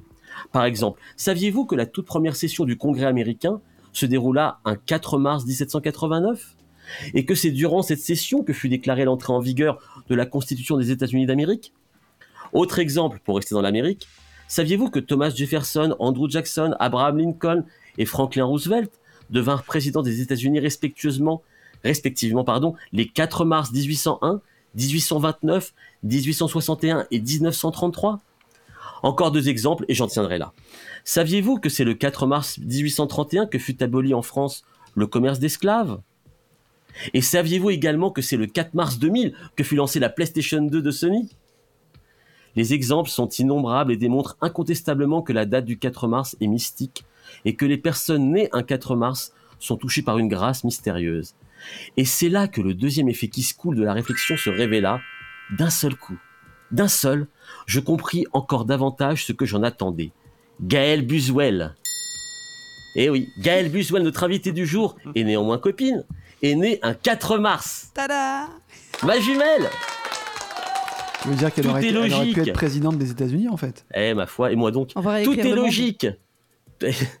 C'est pour ça que ça fait référence à tout à l'heure. Tout est logique. Tout est irrémédiablement logique. Il est donc on ne peut plus normal que son dernier album sorti en mars dernier, Your Journey, soit enveloppé d'un voile opaque de perfection. Absolument, jumelle. De perfection. Les inéminents membres de ce podcast très coupable m'ayant inculqué l'art du mauvais esprit, j'ai donc, au cours de mes dix séances d'écoute de ce superbe disque, cherché la petite bête sans jamais parvenir à la dénicher. Pour paraphraser les anciens jeunes des années 90 du style Vincent Fournier, tout est mortel! Ce disque est mortel! Cette meuf est mortelle! Ça joue sa race! Ça chante terrible, les compos sont kiffantes, mais sont là ces excès de familiarité sémantique qui ne me ressemblent guère. Je pourrais éventuellement avancer que le bassiste du groupe n'est pas génial, mais ce ne serait uniquement que pour rendre hommage au mauvais esprit de ce podcast, et dans une posture de bonne guerre, tant cette affirmation est un éhonté mensonge opportuniste. Mais non, pourquoi s'acharner sur ce pauvre garçon que je ne connais même pas, qui joue très bien, qui fait un super boulot? Et dans le même temps, il n'est pas possible de ne pas produire un super boulot lorsqu'il s'agit de contribuer à des chansons d'une formidable efficacité, telle que celle-ci, interprétée avec une telle force et un tel enthousiasme. Car c'est l'élément le plus frappant à l'audition. Gaëlle adore ce qu'elle fait. Elle nous l'a démontré tout à l'heure. Elle prend un fantastique plaisir à chanter et à jouer avec ses comparses, eux-mêmes embarqués comme par contagion par cette bonne humeur inspirée et inspirante qui émane de ma jumelle, et par voie de conséquence, l'auditeur aussi est absorbé par ce flot ininterrompu de bonnes vibrations positives qui transportent, hypnotisent, guérit comme par magie les blessures de l'âme et donne irrésistiblement envie de s'acheter un vieux perfecto vintage. J'ai très succinctement évoqué les musiciens un peu plus haut. Développons très légèrement et très rapidement. Les différentes guitares et toutes les choses à cordes sont servies par un garçon que je ne connais pas et que je n'ai pas encore eu l'occasion de rencontrer en la personne de Michal Benjeloul. Et Putain, ça déboîte comme dirait l'autre enculé. C'est vachement bien. Les différents claviers sont tenus par un autre garçon qui m'est aussi inconnu, Lauriane Der. Pareil. Waouh. Les basses de JB Petri sont redoutablement efficaces et bien rondes. Et concernant le batteur Steve Belmont que j'ai la chance de connaître et d'adorer, tant sur le fond que sur la forme, j'en suis féru. J'aime énormément ce garçon et j'aime infiniment jouer avec lui. C'est un bonheur sans limite. pas mal ça. Et tout ce petit monde sillonne l'univers de Gaël avec une harmonie étonnante et rare. Le son et le jeu sont à la fois compacts et ouverts, très surprenants et jubilatoires. Ceci s'explique par la fidélité de ma jumelle à son équipe depuis des années. Elle croit résolument à la notion de groupe. Que doit-on donc en penser? Que Gaëlle n'est pas seulement talentueuse, jolie, énergique, enthousiaste, opiniâtre, obstinée et courageuse. Elle est également percluse de jolis principes, mais sapristi. Où sont cachés tes défauts, jumelles Peut-être est-ce moi qui les ai tous absorbés ce même jour du 4 mars?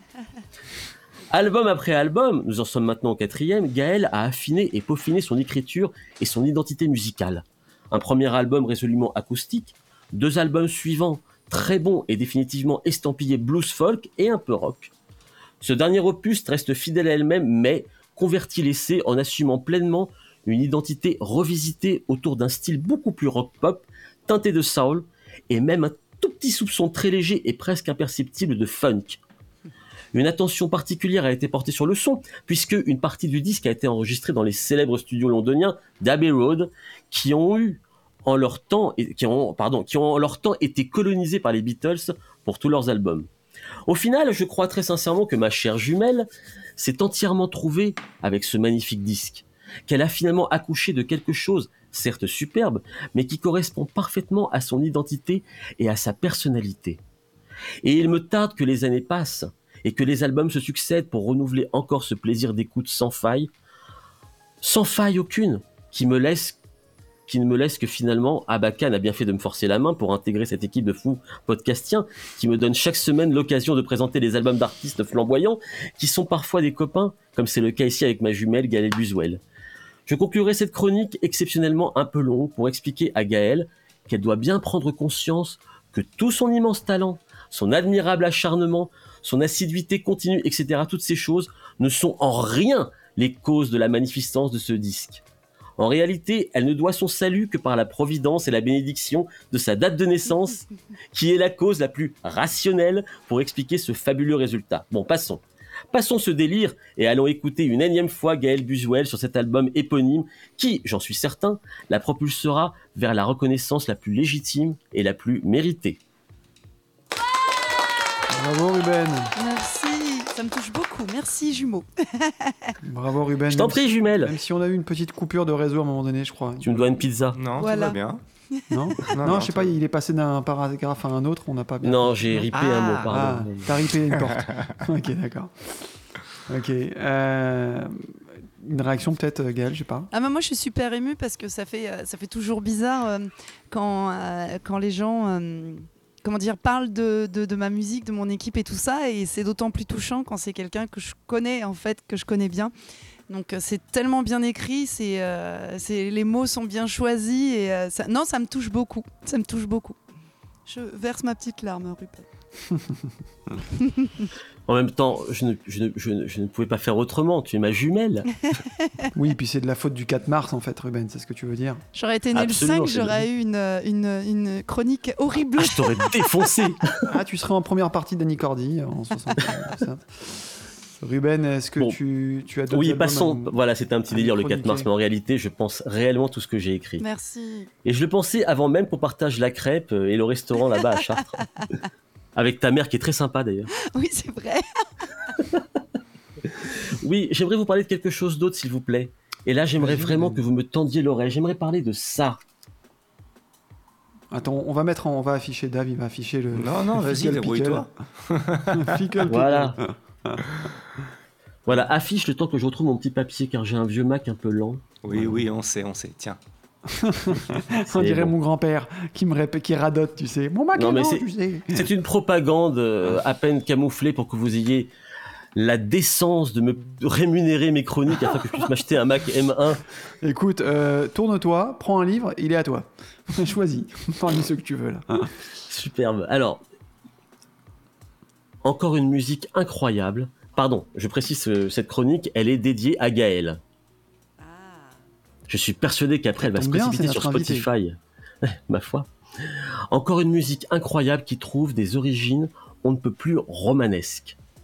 L'histoire de ce triple album est absolument inouïe et mériterait qu'un cinéaste comme Danny Boyle se penche sur le sujet pour en tirer un long métrage. Danny Boone, du cru. Danny Boyle, ignare. Fickle Pickle. À l'origine de ce projet, au nom étrange, cinq musiciens londoniens professionnels partageant leurs activités entre concerts, séances d'enregistrement, etc. Enfin, un format que nous connaissons tous, nous sommes tous concernés. À la fin des années 60. Il n'était pas évident à cette époque d'imaginer se faire une place en Grande-Bretagne, avec le quasi-monopole qu'exerçaient des groupes comme les Beatles, Led Zeppelin, Donovan ou encore Badfinger il restait très peu de place. Mais au, mais au moment où, à quelques semaines d'intervalle, les Beatles publiaient leur classique Abbey Road et annonçaient leur séparation, les cinq copains musiciens eurent une idée assez folle et nourrirent le projet de les remplacer. Remplacer les Beatles. Vous vous rendez compte? Il fallut assez peu de temps à ces cinq irresponsables lascars détraqués pour macérer leur idée saugrenue et de se plonger corps et âme dans l'écriture et la composition d'un peu plus d'une quarantaine de chansons, directement accouchées de l'inspiration à la limite du plagiat d'un Sgt Pepper ou d'un Magical Mystery Tour. Ils n'ont même pas cherché à camoufler cette ostensible imitation, assumant pleinement l'héritage. Alors, que s'est-il passé par la suite? Eh bien, pas grand-chose.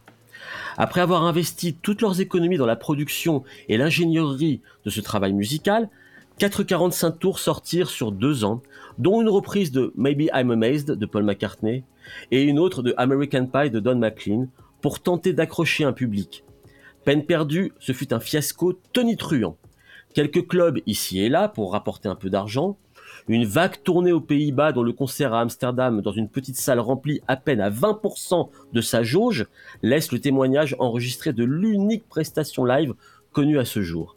Une remarquable infortune, un désintérêt total devant la ruine annoncée, ce projet ne, ce projet ne dura que 18 mois d'existence entre 1970 et 1972. Fin d'une carrière de groupe qui ne démarra finalement jamais. Génial. À ce stade de l'histoire, à Bacan, à ce stade de l'histoire, écoutez-moi bien parce que maintenant, vous devrez tout retenir parce que je vais vous faire une interrogation la semaine prochaine.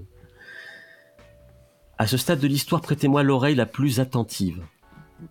Ne trouvant aucune maison de disques pour accepter de sortir leurs œuvres, Fickle Pickle s'orienta finalement vers des possibilités extérieures à l'Angleterre, et signa un vague contrat avec un vague label hollandais confidentiel, le label Negram, dont le fondateur en 65, un certain Jerry Hoord, rêvait de devenir une sorte de Ahmed Etergun, le célèbre patron de Atlantic Trop de Records. trop de prénoms, frère.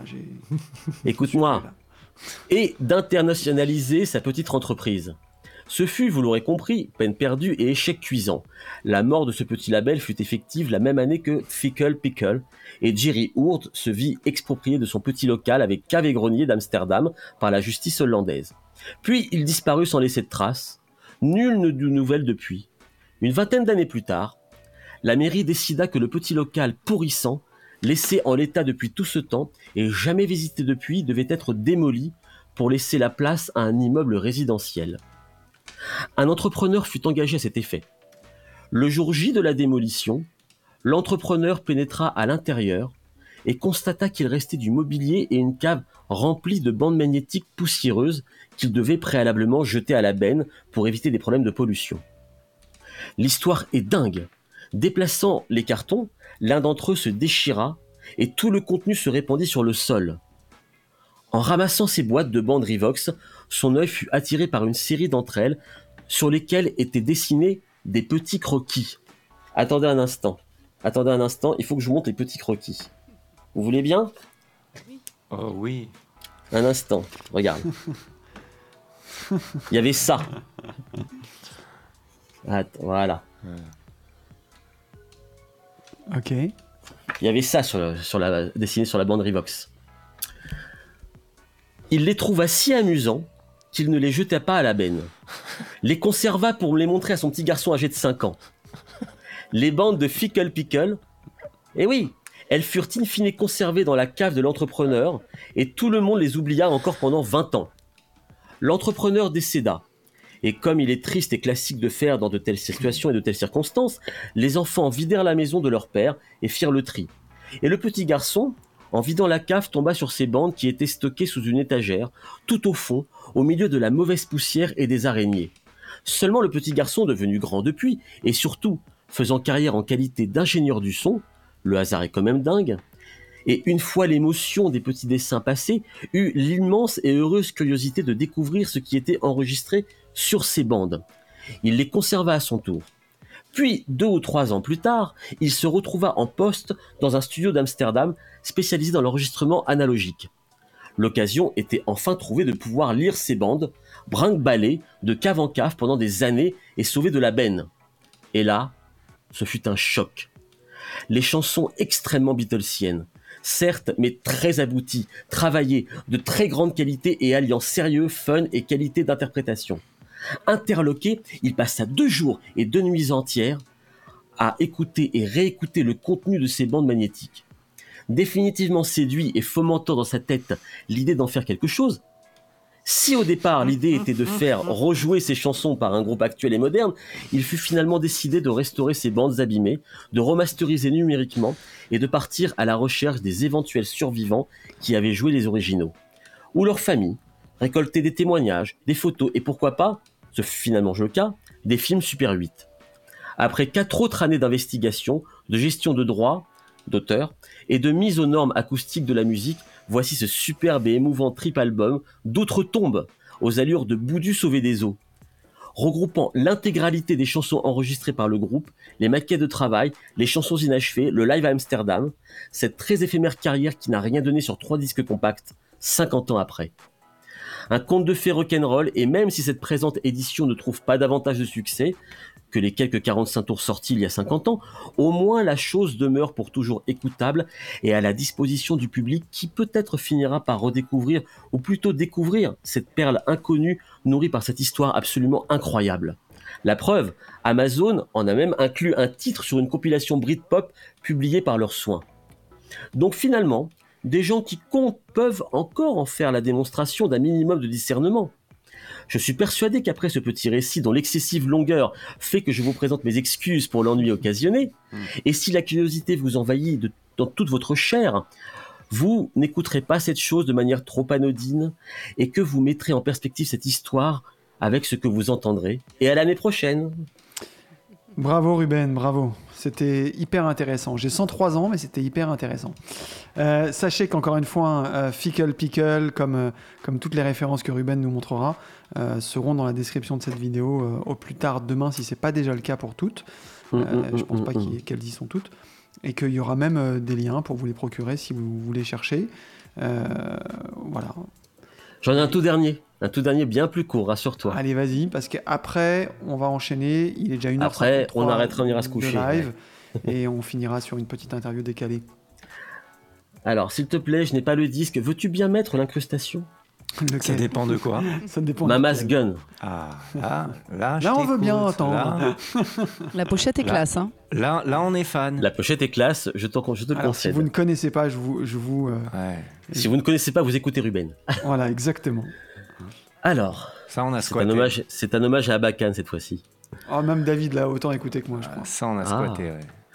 En vous présentant cet album, je déroge moi-même à une règle d'or que je m'étais imposée en m'adonnant à cet exercice de chronique hebdomadaire. Ne présenter que des disques que je possède en physique, CD ou vinyle.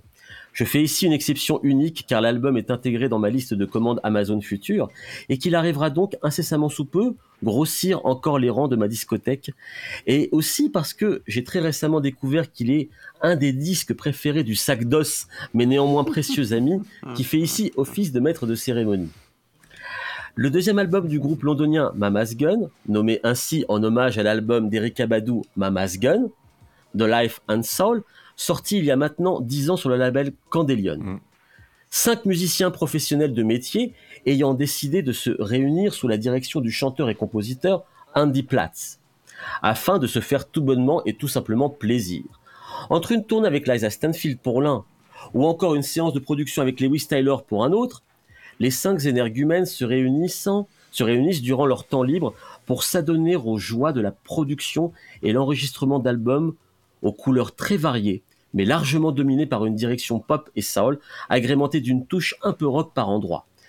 Si le groupe trouve un succès d'estime et de considération plus ou moins relatif dans leur pays natal, la Grande-Bretagne, il est toutefois à noter que la situation est un peu différente au Japon, pays qui accueille très chaleureusement les Mamas Gun en les élevant au rang de stars légendaires, les propulsant en deuxième position des meilleures ventes avec le single House on the Hill qui précéda l'album dont nous parlons maintenant. Tous les disques réalisés par Mamas Gun sont excellents, mais celui-ci trouve la préférence d'Abakan. Il est vrai que c'est magnifiquement construit, superbement produit, taillé au scalpel et de très bonne facture. Comme tout ce qui se fait de bon chez les sujets de Sa Majesté d'ailleurs. C'est très mélodieusement assumé, énergique et enlevé. Tout est accrocheur et parfaitement exécuté et tous les nouveaux prétendants à ce trône tels que les Jamie Cullum, James Morrison ou autres sbires du style peuvent, malgré leur vente supérieure, retourner au vestiaire car la place est déjà occupée et ils n'en seront pas dignes tant que les Mamas Gun continuera à faire des disques. Mamas Gun, Life and Soul, en CD bien évidemment et en version de luxe. J'ai fait une erreur de conjugaison. Les. Mamas Gun continueront, pardon. Non, non, j'aime bien. Je m'en tiendrai là. Je m'en tiendrai là. J'aimerais toutefois, sans écrire de papier, sans écrire de chronique, juste signaler la sortie. Vas-y, sors Suzy, euh, Caladi Light. Déjà, tu me donnes pas d'ordre, déjà. S'il te plaît, j'ai dit. Et puis il sort, il t'a dit, on dirait que tu vas la sortir d'un placard. Allez, Suzy, viens là. Elle n'est pas disque d'or, elle est disque dur. Alors, j'ai ça? Ouais, ça, ça vient de sortir, c'est sur les plateformes de streaming. À écouter, j'y joue de la basse, donc euh, autant, voilà. C'est plutôt un bien. Peu, un peu d'autopromo, tu as raison. Bah, ma foi, attends. Je continue, m'a a un- lancé Oui, l'autre aussi, l'autre aussi, il y en a un deuxième. Voilà. Voilà, ça vient the de sortir, c'est très sympa. Il y a une bonne équipe, elle chante très bien, donc euh, ça vaut le coup. J'ai joué de la basse. Et je signale aussi au passage qu'il y a la réédition de Golden Child de Judith Hill, disponible sur son site web. C'était épuisé depuis deux ans, donc là c'est ressorti. Ainsi que son dernier album, que tu peux, si Ouais. tu en as envie, Ça- ça mettre en incrustation. pouvez- ça aussi, vous pouvez y aller Donc les yeux fermés. hein. C'est le premier. Ça, ça vient de sortir, c'est partout disponible. C'est juste euh, terrible. Très belle la pochette aussi. Et là- Et l'autre, Golden Child, tu l'as? Oui, oui, oui, euh, je l'ai, je, Je l'ai. vois. euh, ça arrive, monsieur. euh, tiens, je l'ai là. Hop. Voilà, ça c'est épuisé, mais c'est disponible à nouveau sur le site internet de la chanteuse. Voilà. Ok. Et c'est vachement, vachement bien. Ouais, ça, Un dernier super. conseil, un tout dernier conseil pour l'été. Si vous avez, si vous n'avez strictement rien à foutre et que vous souhaitez vous élever intellectuellement et culturellement, je vous conseille le disque qui va maintenant passer en incrustation, Elijah. Ça marche Elijah. pas Alors, Bernard, Ça marche Bernard pas. Majax Voilà. Elijah, c'est la plus grande œuvre liturgique de Félix Mendelssohn.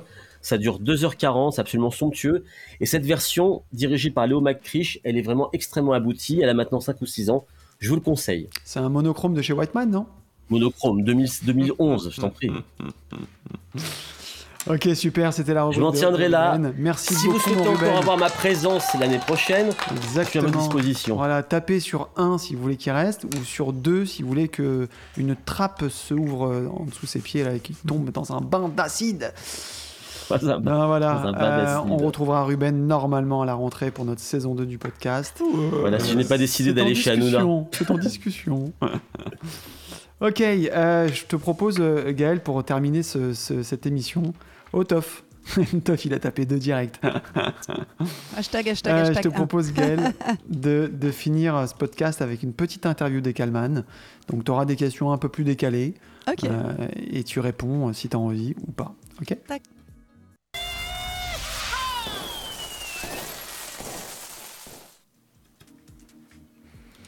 Ouais, Claire, dans le chat, elle nous dit que Ruben, tu devrais aussi l'année prochaine nous faire une présentation d'un album que tu n'aimes pas. J'y songeais justement. on en a parlé à chaque fois, mais On en avait parlé, hein. On voulait te caser un, un album de rap un peu. Bah, j'ai pensé à ton album, mais éventuellement. euh, Ah, c'est Mais j'y joue de la basse, alors ça bloque. Ouais, c'est ça. ok, avec une espérance de vie moyenne de 80 ans, nous estimons qu'il y a 47 740 personnes se prénommant Gaël actuellement en France. Pas besoin de parler, de répondre à, à cette info. Mais c'est bien, c'est pas tant que ça Voilà. en fait. Ouais, t'as vu comme quoi, euh, voilà. Pas beaucoup. non, la vraie question, c'est il y a combien de David? Moi je pense que je suis la 01. Oula. tu penses être la zéro Non. La hashtag que- Non, non. je pense que Gaël, Gaël, je t'en prie, reviens à des réalités très terriennes. tu es la seule Gaël née un 4 mars. Oui, c'est vrai, parce que moi sur mon prénom il y a les trémas. Là c'est le Gaël sans tréma. Donc je suis une. Ah oui, ah oui, mais en fait c'est juste pour dire que dans cette typographie-là, les trémas n'existent pas Non, en fait. Ni les cédis d'ailleurs, hein, donc si vous repérez des fautes, les cédis non plus ne sont pas présents de cette typo. Ok, next. Il y a Claire qui dit ce n'est pas le même chiffre pour euh, Magali la semaine dernière. Nous sommes le 24 juin et c'est l'anniversaire de Lionel Messi. Pareil, hein, c'est une info qui ne mange pas de pain. Bah, bon qui- anniversaire. Voilà, bon anniversaire, monsieur Lionel Messi. Ouais. Euh, et je crois que le 24 juin, Dave, si tu peux voir la suivante, je crois que c'est la date, le 24 juin 1010 euh, 17 euh, 1717, pardon. C'est aussi la naissance de la franc-maçonnerie. On n'en a rien à foutre, mais voilà, c'était juste que vous pourrez placer l'info euh, dans, dans une conversation. Euh, et la suivante. Alors, tu penses à quoi le matin devant ta glace, Gaël Ah, devant ma glace? Alors attends, parce qu'il faut que je sois bien réveillée quand même avant de la voir. Pas ta glace à Gendaz, hein, Ruben. ouais, ouais, ouais, ouais, ouais. Qu'est-ce que je pense de- Alors, euh, c'est quoi? C'est même pas le réflexe, je me vois pas devant la glace en premier le matin, quoi. Tu te regardes pas? Bah, je sais pas, euh, j'ai le réflexe, je me lève, dents, je fais, ouais. je fais mon petit sport, je vais prendre ma tu te réveilles douche. pas? Et puis, euh, ouais, après, je, je sais pas à quoi je pense. C'est une belle journée, peut-être, oui. Non, mais je a sais que j'ai des, j'ai des sur ma glace, j'avoue. euh, Tu te mets a- des mémos? Non, il y a des petits mémos des Ah. fois sur des Ouais. exercices de chant pour muscler mes cordes vocales en me lavant les dents. En, lavant- en lavant les dents. Ah ouais, le level, il était, le game, il était ouais. trop faible. Voilà. Je t'ai dit, je vais le faire Alors- en lavant les dents. Non, ça n'est pas. Avant ou ça après pas que, tu une nettoies, info. est-ce que tu nettoies la glace après Ah, non, mais je crache pas sur la glace. Alors, ça n'est pas une info très très glorieuse, mais j'avais lu il y a quelques années dans, dans je ne sais quel canard scientifique que euh, la première chose que font 56% des Français le matin, c'est de faire pipi. Oui, mais là, on Mais- parlait mais devant pas la devant glace. ta glace, tu fais pas pipi Ah, devant la glace. Parce Si qu'avant tu de pisses se- devant oui. la glace, frère, c'est que Mais il tu y a pisses plein de Français qui ont une glace dans hein. les C'est que tu toilettes. pisses dans le lavabo. Si tu, si Parce que c'est pas le réflexe, glace. c'est vrai que le matin, quand on se lève, bah, il y a- avant de d'arriver devant la glace, il y, a- il y a plein d'autres choses. ouais. Hmm. Putain, c'est terrible, mais moi, le premier réflexe que j'ai le matin, c'est horrible. hein. Je- mais je regarde, j'allume mon téléphone. Te rendormir. Non, non, Bah, je regarde mon téléphone. Bah, des mes fois, si t'éteins ton réveil et que ton réveil c'est ton téléphone, forcément, c'est ce que tu vois en premier. Ah non, mais moi, c'est vraiment pour voir, euh, tu sais, prendre connaissance des mails, etc. Ah un Donc demain, de on t'envoie tous un, un message sur Facebook euh, pour que Ouais, tu penses à nous au seras dans mon, tu seras dans mon lit, voilà. Tu seras, vous serez dans mon lit et avec moi. Ok, On va être nombreux dans ton lit. C'est pas grave. Euh, si tu pouvais revenir, je prends pas beaucoup de place, si tu pouvais revenir dans le passé lorsque tu avais 6-7 ans et te donner un conseil, qu'est-ce que tu te dirais? Qu'est-ce que je me dirais? Ouais. Voilà, 6-7 ans, ça va, j'étais euh, j'étais bien dans mes baskets. C'est plus adolescent qu'on se pose plein de questions. Mais 6-7 ans, qu'est-ce que je me dirais? Ah, Attends, franchement, on change tout de suite. Hein. 12-13 ans, qu'est-ce que tu te dirais? Tu peux même enlever le slash et tu mets 67. Voilà, si tu veux. Non, alors si je dis 12-13 ans, qu'est-ce que je me dirais de bah, d'aimer l'enfant qu'on est en fait? Parce que souvent on est influencé par euh, par euh, quand on est à l'école, on est influencé par ce que les autres y disent et, euh, et c'est pas toujours euh, très positif. Des fois, c'est les enfants sont durs, hein, surtout quand euh, tu commences à être adolescent et tout ça et euh, Ouais, je- pense que pas je- ces- Ouais, je pense que n'écoute je pas dirais n'écoute pas et, euh, et aime, aime la personne que t'es en fait. Ouais, je pense que je dirais ça. Tu préfères avoir plus d'argent ou plus de temps? Bah, les deux, non Comme ça, tu profites plus dois du choisir. temps si t'as Ah, un bah peu que tu d'argent. préfères. Si t'as Ah, plus bah oui, tu C'est vraiment- temps. C'est vraiment une réponse du 4 mars parce que je pense exactement la même C'est une chose. réponse Bah, de voilà, rocker. ouais, ouais. Non, non, mais j'avoue aussi, euh, bah, ah, les, les deux, hein, ça aide, hein, mais c'est vrai que le plus de temps, des fois, dans une journée, ce serait pas mal, hein, parce que des fois, c'est un peu frustrant. Ouais, là tu dois faire un choix en fait. Allez, le plus de temps. Ok. Si tu ne devais garder qu'un seul titre sur toute ta discographie, Un titre. est-ce que vous avez tous un titre comme ça qui résume parfaitement euh, l'ADN de votre musique? Un, un titre que j'ai écrit? C'est ça, hein, ouais. Eh ben, je mets Soldier Ouais. of Love. Ok. Qui, est, qui est sur quel album? New Days Waiting. Ok. Juste une précision, parce que dans le chat, je vois Claire, elle a raison. hein. L'argent ne fait pas le bonheur. Parce qu'on a dit juste avant que l'argent faisait le bonheur. Donc, Ah euh, oui. le temps ou l'argent, bref. Euh, Ok, donc le- c'est c'est sur, c'est sur ton troisième album, c'est ça? Exactement, ouais. Ouais, celui-là. Bien, Grégory. Next. le pire compliment qu'on t'ait fait? Euh, Pire compliment qu'on m'ait fait? On un truc, haïté, euh, le subjonctif par contre. Mais après. Hein, Quel est le pire compliment C'est que, non, c'est-à-dire que moi, je n'ai jamais osé de peur de te froisser, mais Goldie, lui, euh, ose tout. Je a crois qu'il y a, il y a- il y a- a un truc. Alors, je- c'est pas le pire compliment quand même, mais c'était, je me rappelle, on faisait un concert et pour le rappel, il y a un mec qui est venu, il voulait qu'on joue du Johnny Hallyday. Et il a dit, ça me fait penser à. Johnny Hallyday. J'aimerais que vous me fassiez, fassiez un morceau de Johnny Hallyday. Ouais. C'est pas, lui, dans c'est sa pas bouche, un, un pire compliment parce qu'on aimerait bien avoir sa, Non, mais, on non, aimerait mais bien avoir lui, sa dans sa carrière, bouche, mais, dans mais sa la bouche, c'est comme si t'avait dit. euh, euh, dans sa bouche à lui, c'est comme si qu'il t'avait dit euh, joue-moi un morceau de Deep Purple. C'est pareil. Mm, Bah oui, Pour oui, lui, vu comme ça. Mais j'ai. Michel, mon guitariste, il est tombé dans les pommes d'un coup, j'ai pas compris pourquoi. Ouais. Il y a Claire Tupin qui dit que le pire compliment qu'on puisse te faire, c'est vous ressembler à Il Gueugue. Ah, j'adore C'est pas mal, ça. Ah non, parce que ça, moi, ça me rappelle. Euh, Ellie c'était, génération, hein. c'était, euh, c'était, c'était le miel, les abeilles et tout ça, hein, c'est ça, c'était les séries. C'était pas Salut les musclés, plutôt? Ouais, Ah, un truc. euh, Bah moi, ça me rappelle une bonne période de mon, euh, de mon adolescence. C'était des trucs, c'était sympa, on était encore innocents sur plein de trucs, donc c'est rigolo. Moi, je l'ai bien aimé. Euh, et Gueugue. I Gueugue, c'était. Ouais, I Gueugue, ouais, c'est Ouais, ça. Il. Ah, Il Gueugue, tu vois, je me Il ouais, c'est Ouais, sa ouais. belle-sœur. Les musclés. Tu préfères ne parler qu'avec des consonnes ou qu'avec des voyelles Ça dépend à l'heure de la journée. En fait, j'aimerais que tu le fasses en fait. Ah ouais Ah bah, Je vais dire les voyelles parce que c'est ce qu'on fait plus facilement quand on prend les cours de chant. C'est vrai. C'était les musclés, elle nous dit Claire. ouais. Ok. T'as une licence pro, Logic Pro ou tu l'as pécho? Euh, je ne sais pas, j'ai récupéré tu sais un ordinateur, il y avait tout dessus. Ah, je me mouille genre, je pas. sais pas qui c'est qui me l'a mis là. Oh, c'est bizarre, il y avait Logic. seul. Ça. Ta plus mauvaise rencontre dans le métier? Oh putain. Ma plus... Ah, je sais pas s'il y a vraiment une plus mauvaise rencontre. Euh, T'as moins bonne? Non, je déconne, mais tu peux Avec moi-même. Si t'as pas envie. si t'as pas envie. Horrible, pas quoi. Plus mauvaise rencontre avec moi-même, peut-être. Non, ma plus mauvaise rencontre dans le métier. Euh, Je sais pas, quelqu'un qui t'a déçu parce que tu pensais que c'était un mec bien et en fait. euh, Oh, bah après, ça, ça arrive souvent. Ça arrive. euh, alors, je... Non, mais je dirais pas non, mais c'est ah, vrai qu'à le truc une. euh, d'enculé là Ça m'est arrivé quand j'étais euh, quand j'étais à la fac. euh, je- j'étais stagiaire sur des émissions euh, comme le Hit Machine. Et euh, non, mais j'ai adoré. J'ai passé un super moment. Charlie et Lulu sont adorables. Mais c'est vrai qu'on a eu. Je euh, crois que dire, j'étais très déçu de lui. non, non, non, c'est des amours. Et il y a des artistes, euh, des artistes qui sont venus qu'on a rencontrés où euh, vraiment. euh, tu te dis, bah, quand il y aura la radio, j'éteindrai maintenant. si ça passe à la radio. Mais je dirais pas non. Ok, euh, propose Ophélie Claire. Oui, je veux Mhm. bien le petit Becherel pour la rentrée, euh, Claire.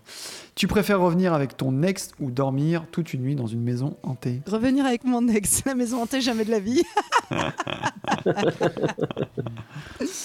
Et alors, dormir avec ton ex dans la maison hantée. Alors là, euh, Joker, Joker. Non, non, une- une- non, non, non, moi je suis, euh, moi je suis une flippette là, donc euh, là, là. Ah, je pense que tout le monde ferait le même Mais choix. tant que à je mon dors pas avis, seule hein. dans la maison hantée, ça va. Ah ouais, franchement, le mec qui me dit, moi, je préfère dormir avec l'exorciste qu'avec mon ex, euh, bravo. hein. Alors attends, euh, je- pour ça, je, je sais pas si on a le temps de raconter une anecdote. Quand on était parti au Japon, euh, la deuxième fois, on était avec un ami euh, journaliste euh, qui nous a dit, oh, il y a, il y a, je sais plus où il nous a emmenés, et puis euh, il y avait plein de de jeux, comme un truc de foire, du trône, ou je sais pas quoi. Et il y avait une espèce de maison hantée. Il m'a dit, ouais, c'est le truc typique japonais. Je l'ai jamais fait, j'ai jamais trouvé quelqu'un pour le faire. Venez. Maison hantée. Moi, je me suis dit, bon, on est tous les trois quand même, euh, ça va le. Je me dis, c'est pas mon truc, j'avais pas envie d'y aller. Ils m'ont motivé, je sais pas pourquoi j'ai dit oui, j'y suis allée. Et en fait, c'est on rentre dans une petite, euh, dans une petite pièce, on était que tous les trois. Il y avait Steve, euh, notre ami euh, journaliste et moi. Et puis en fait, il y a une télé. Et puis c'est un truc genre un orphelinat, euh, un orphelinat hanté où tous les enfants sont décédés et tout ça. Et je me suis dit, oh là là, c'est quoi le délire? J'avais déjà mal au ventre. T'es dans le noir, t'entends des enfants qui rigolent et qui courent, tu vois, t'entends les Quelle petits pas. Et là, Le il te pire, en donne fait. il te donne une corde, une petite corde. Il y en a un qui est devant. Moi, je me suis mis au milieu en mode sandwich, comme ça, j'ai pas peur. et chacun se tient à la corde et t'avances en fait dans le noir. Tu passes des pièces et en fait, c'est juste un truc qui agit sur euh, psychologiquement, c'est-à-dire que tu ne vois pas de fantômes, tu ne vois pas de monstres, tu, Ouais, tu, très angoissant. tu vois rien. qui Tu avances dans le noir, il y a des moments, il y a des petites lumières, il y a du vent qui passe par moments, euh, des bouts de tissu qui te touchent, et en fait, tu entends rire, pleurer et crier. Et moi, je suis sortie de ça. Alors déjà, j'ai tellement accroché la ceinture de Steve en plus de la corde qu'il avait la marque de sa ceinture tout le long du ventre. Je suis sortie tétanisée et mon réflexe, j'ai fini, j'ai été, ça m'a fait vomir de peur en fait.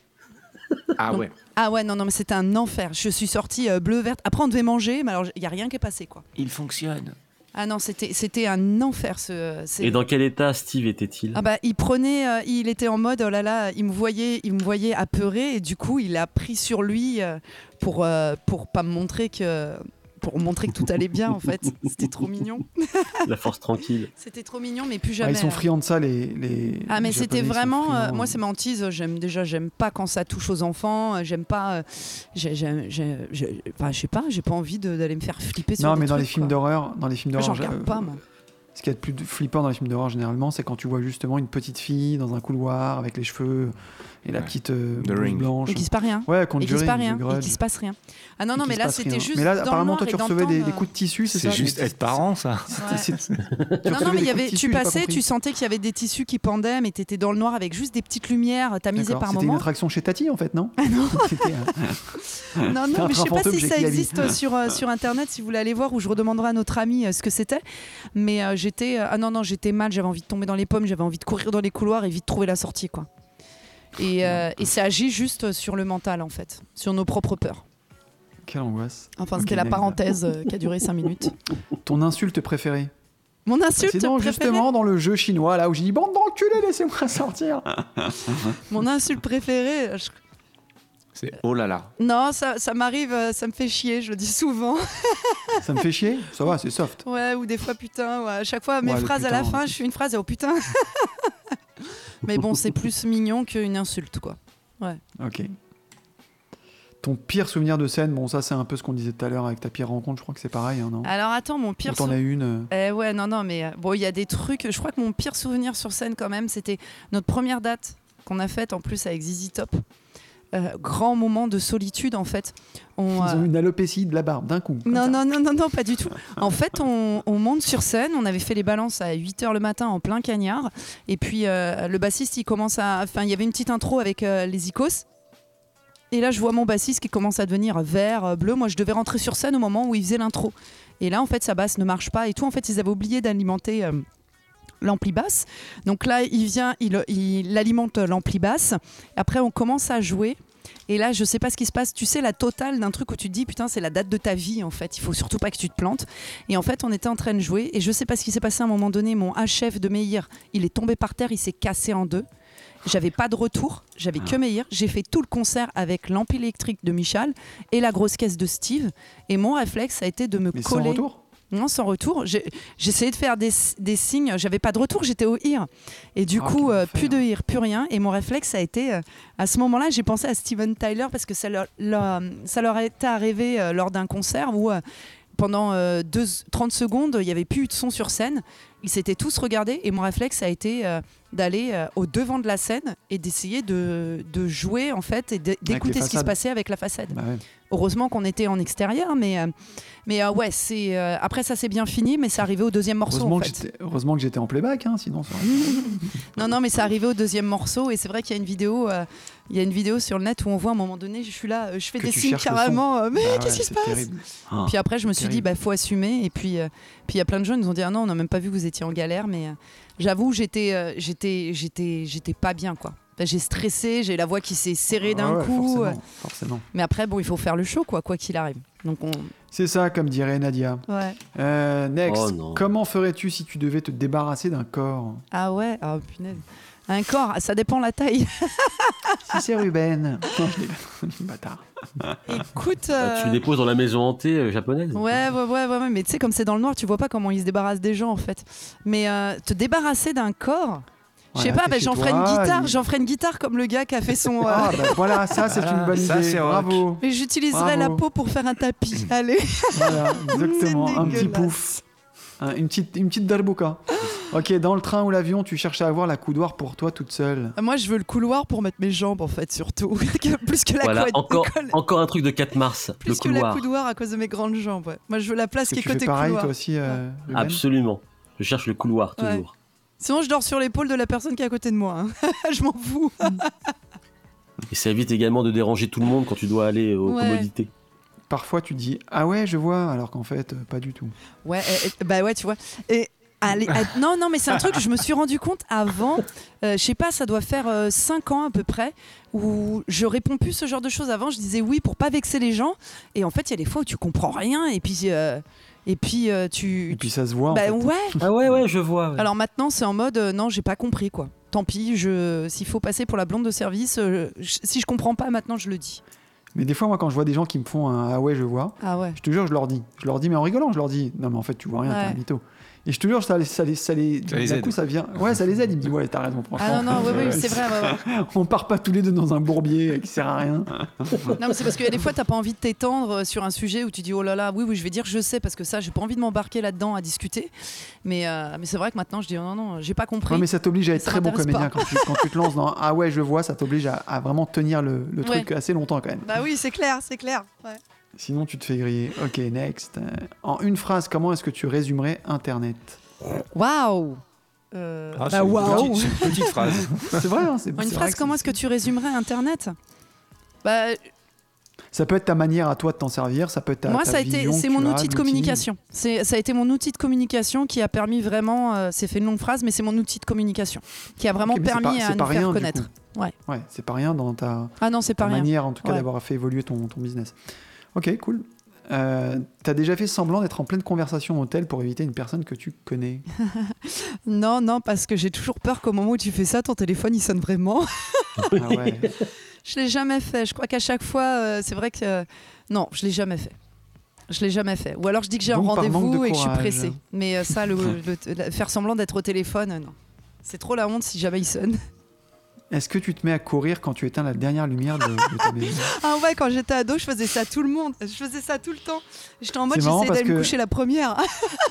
C'est marrant parce qu'on a, on a posé cette question avec Nina et Ouais. elle, nous a, elle nous a tous renvoyé à nous, là, les, les mecs, en mode elle a dit Mais je comprends pas la question, qui fait ça? Et nous on a tous dit Oh, Bah personne attends, attends, je voulais dire. Le mec Nina, là-bas au fond. Non, non, bah ouais, moi quand j'étais ado, non, laisse tomber quoi. Parce que mon Bah frère, ouais, il me forçait. lumière. Mon frère, il me forçait des fois à Ouais, regarder des toi. films qui faisaient peur, même si c'était juste 30 secondes. Alors ça me saoulait. Ah, moi, quand j'avais 7 ans, quand j'avais 7 ans, mon frère m'a montré Freddy et les griffes de Ah la non, nuit. arrête, c'est mon pire cauchemar ce truc. Bah ouais. Ah ouais J'avais 7 ans, s'il te plaît. ouais. Ah, moi, je crois que c'est l'exorciste qui m'a traumatisé. Ah non, mais je vais pas dormir Mais les tu, mais tu avais quel âge? J'étais jeune aussi, j'avais un oncle qui était fou de, de films d'horreur et je l'ai vu très très tôt. Et euh, pendant longtemps, j'ai dormi avec une petite lumière dans ma chambre. Vu ce coming out là que je fais là en live? Si tu n'avais pas fait de la musique, vers quel métier te serais-tu dirigé? Ah, il y avait deux métiers que moi je voulais faire. Il y avait, je voulais être reporter de guerre quand j'étais euh, toute jeune. D'accord Ouais, euh, parce que j'en avais marre des injustices, euh, qu'on nous montre n'importe quoi à la télé. Je voulais aller montrer la vérité, défendre les gens. et, et je me rappelle, mon père il me dit souvent, quand j'étais petite, je voulais tou- toujours défendre la cause des Indiens. Et, euh, C'est trop tard là si tu veux faire un, ouais. un reportage. et, euh, et puis, euh, non, et euh, avec les animaux. Ouais, un métier avec les animaux. Ouais, ouais. Cool, c'était la dernière Dave, c'est ça? Complètement. Ok, super. Gaël, on va rappeler euh, qu'il y a quelques dates qui, qui vont arriver euh, rapidement, euh, Ouais. début juillet, je crois, d'ailleurs. Oui, oui, oui. Alors, tu seras où alors, exactement? le 2 juillet, on sera à Juvigny. Euh, Au festival Pause Moisson. moisson, c'est ça voilà, c'est à côté, c'est pas très loin de. On dirait un ordre. Et non Pause pas- Moisson, là. Non, pas pose-moi un, ça. ordre, un ordre, mais en créole, tu vois. Ouais. Pause Moisson, là. Hein, c'est un joli festival de rock et euh, du coup ça va être cool. Et puis après on a pas mal de dates. On est à Alfortville Ouais, le 15 juillet. le 15, t'as Alfortville, Eh c'est ouais, ça ouais, ouais. Le 15. Pour un festival d'été. Le 16, tu vas être à Saint-Marcel-les-Sauzés. J'adore cette Ouais, c'est le festival de Montélimar. Exact. Le 17, au festival de Rogne. oui, bah t'as toutes On les dates, c'est Rogne, parfait. Rognès Ouais, ouais, Ok, Le dans 27, carrière de Rogne. festival. C'est quoi Festiverban Ah ça oui, ça c'est en Suisse. C'est un gros festival de rock en Suisse. Ok. En août. Le 28 à Brin de Zinc. Oui. À Barbe. Ok. Barbe. Barbezac. Ah, je vais pas t'aider là. Bar- Livien. Barberousse Je sais Barbe pas. Livien. Oui, oui. Barbelivien. Oui, ouais, on, on va annoncer toutes les dates. Là, on en a mis quelques-unes sur le site. Et puis là, dimanche, on annonce euh, pas mal de dates. Donc après, on reprend beaucoup euh, à la rentrée. On fait le printemps de Pérouge. On fait l'édition de septembre, le 18 septembre. Et puis l'édition euh, en juin avec Deep Purple. Et surtout le 27 novembre, c'est le grand rendez-vous. C'est ça. On sera au Café de la Danse pour faire le concert de sortie d'album six mois après, bien sûr. C'est ça. Ok, ça veut dire que dès maintenant, on peut prendre des places sur ton site web? Oui, ouais, ouais. Ok, on mettra de toute façon le lien vers tout ça dans la description.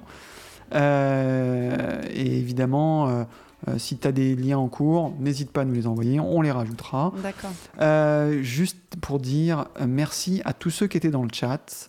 Euh, merci Il y a un petit live au cirque, depuis, si vous voulez voir ce qu'on fait en live aussi. Exact, on va le rajouter aussi dans la description parce que pendant le Covid, euh, t'as pas chômé, c'est vrai qu'on a oublié d'en parler, mais t'as fait un petit live stream dans un cirque.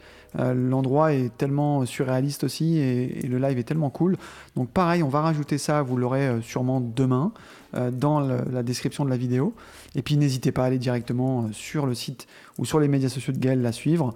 Euh, vous trouverez euh, encore plus rapidement euh, tout ce dont on a parlé ce soir. Euh, Qu'est-ce que tu C'était notre penses, dernière David, de, de- de- ce- pour la dernière, de ne de, de pas finir sur ton, ton générique de 8 ans? Voilà, c'est ce que j'ai- c'est ce que j'allais dire. Je pense surtout qu'on va terminer sur un live. Plutôt sur un Euh, live, ouais. C'est ça. Alors juste avant qu'on lance le live, juste vous On dire. va rester là 3 euh, heures. Non, non, non. on- ça y est, on va, on va clôturer dans- après ta chanson. Juste vous dire que nous c'était la dernière ce soir. Alors c'est pas la dernière normalement. De la vie. euh, à- à de la vie, de la mort. Euh, normalement, on revient à la rentrée. Alors vous dire quand, on ne sait pas encore. Il est question de voilà de faire le point de ces trois mois de podcast. On- Personnellement, moi j'ai adoré. Je sais pas vous les copains. Moi j'ai sûr kiffé être là. Euh, j'ai adoré les gens qu'on a reçus. Moi, j'ai passé un super moment avec vous. J'ai pas vu le temps passer. hein. Il est 4 Eh heures ben, du écoute, matin, ouais. tout va bien. Ouais, C'est ça, aussi. écoute. Écoute, nous aussi, c'était super cool. Donc j'espère, on vous tiendra au courant de, de- de quand on revient précisément et de- sous quel format. Peut-être qu'on sera pas en live, ça fait partie des choses euh, euh, qu'on doit voir. Peut-être qu'on sera en différé, euh, Léon Zitrone. Euh, peut-être voilà, peut-être qu'il y aura des changements, peut-être qu'on sera À pas vous, tous. Cognac G. Euh, donc tout ça, on vous tiendra au courant évidemment. Mais euh, voilà, on compte bien revenir et on espère euh, continuer à, à- mettre en avant un petit peu des gens euh, qui font le même métier que nous et qui mériteraient d'être euh, largement plus diffusés. On a tous connu ce- cette problématique en France de, diffusion de gens qui font de la musique un peu américaine ou anglo-saxonne, mais qui sont français et qui le font bien. Et, donc voilà, donc si on peut le faire à notre niveau, on, se, fera un grand plaisir de le faire. Donc maintenant, on va entendre, euh, du coup, après tout ça, euh, Gaël va nous faire un petit, un petit acoustique live. Bon, voilà, c'est euh, encore une fois euh, en mode maison. Donc euh, si vous voulez entendre les morceaux euh, euh, arrangés, orchestrés, etc., euh, vous pouvez les retrouver sur, sur son, sa chaîne YouTube ou sur euh, Spotify, etc., ou même acheter, euh, acheter ces, ces supports. Et donc tu vas nous faire quel titre, du coup, Gaël Bah, je vais vous faire le titre de l'album qui s'appelle Your Journey, donc sans la partie des solos. hein. Donc ça, vous irez le découvrir directement sur l'album. Yes. Ok. Comme ça, je ne pique pas les parties de Michal, mon guitariste. il François déchirant. Wax. Non, les ouais, on n'est pas sûr. Alors, alors, je vais peut-être enlever juste le... Ça va au niveau du son pour vous? Allez, Ouais. Ça semble bien. Mi majeur. ok. J'enlève juste... euh, Je vous entends plus, hein, donc je chante. si vous me parlez, je sais plus, j'enlève ça deux secondes. hein. Alors,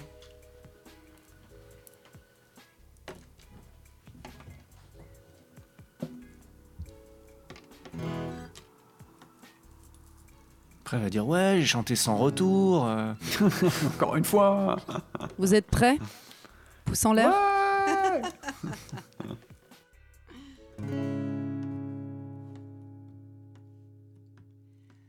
Call all your dreams with fire, peine-toi to feel.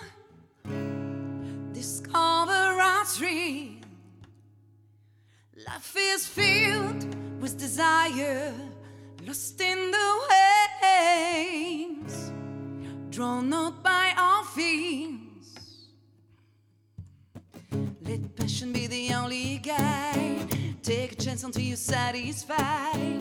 Show everyone you can knock him dead. Ooh, you make through the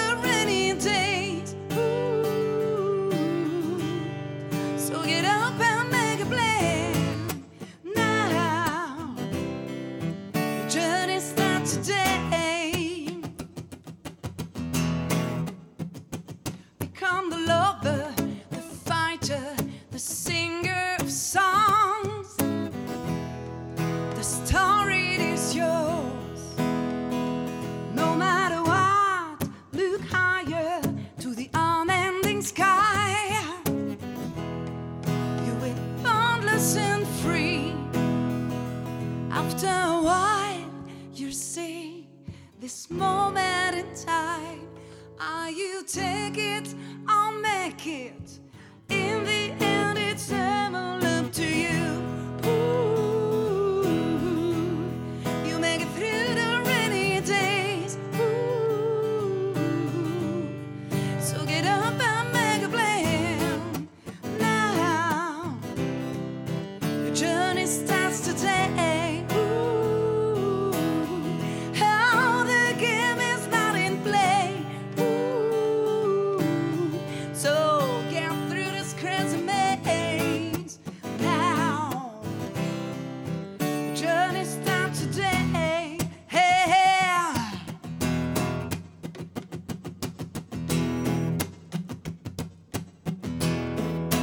là où il y a le solo.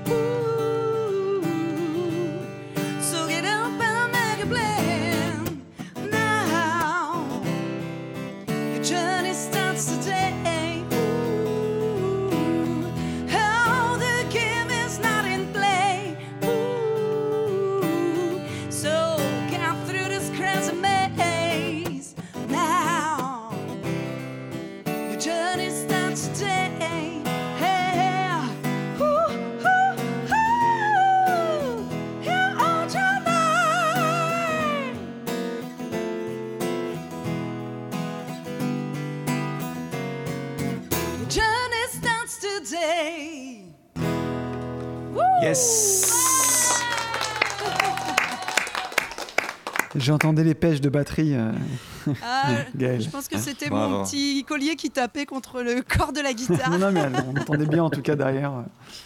C'était cool. Merci beaucoup, Gaël. Merci vous. voilà, on, on invite euh, tous ceux euh, qui ont aimé ce live à aller, en, à aller chiner un petit peu plus euh, ce qui se passe euh, sur euh, ces, ces- ces plateformes de stream, son album, etc. Euh, Vous ne serez pas déçus, je pense. Les copains, merci beaucoup. Merci dans le chat. On vous dit à bientôt. Passez des bonnes vacances surtout. Et puis, euh, portez-vous bien. On revient très, très, très vite. Allez, à bientôt. Mmh. À bientôt. À bientôt. Ciao.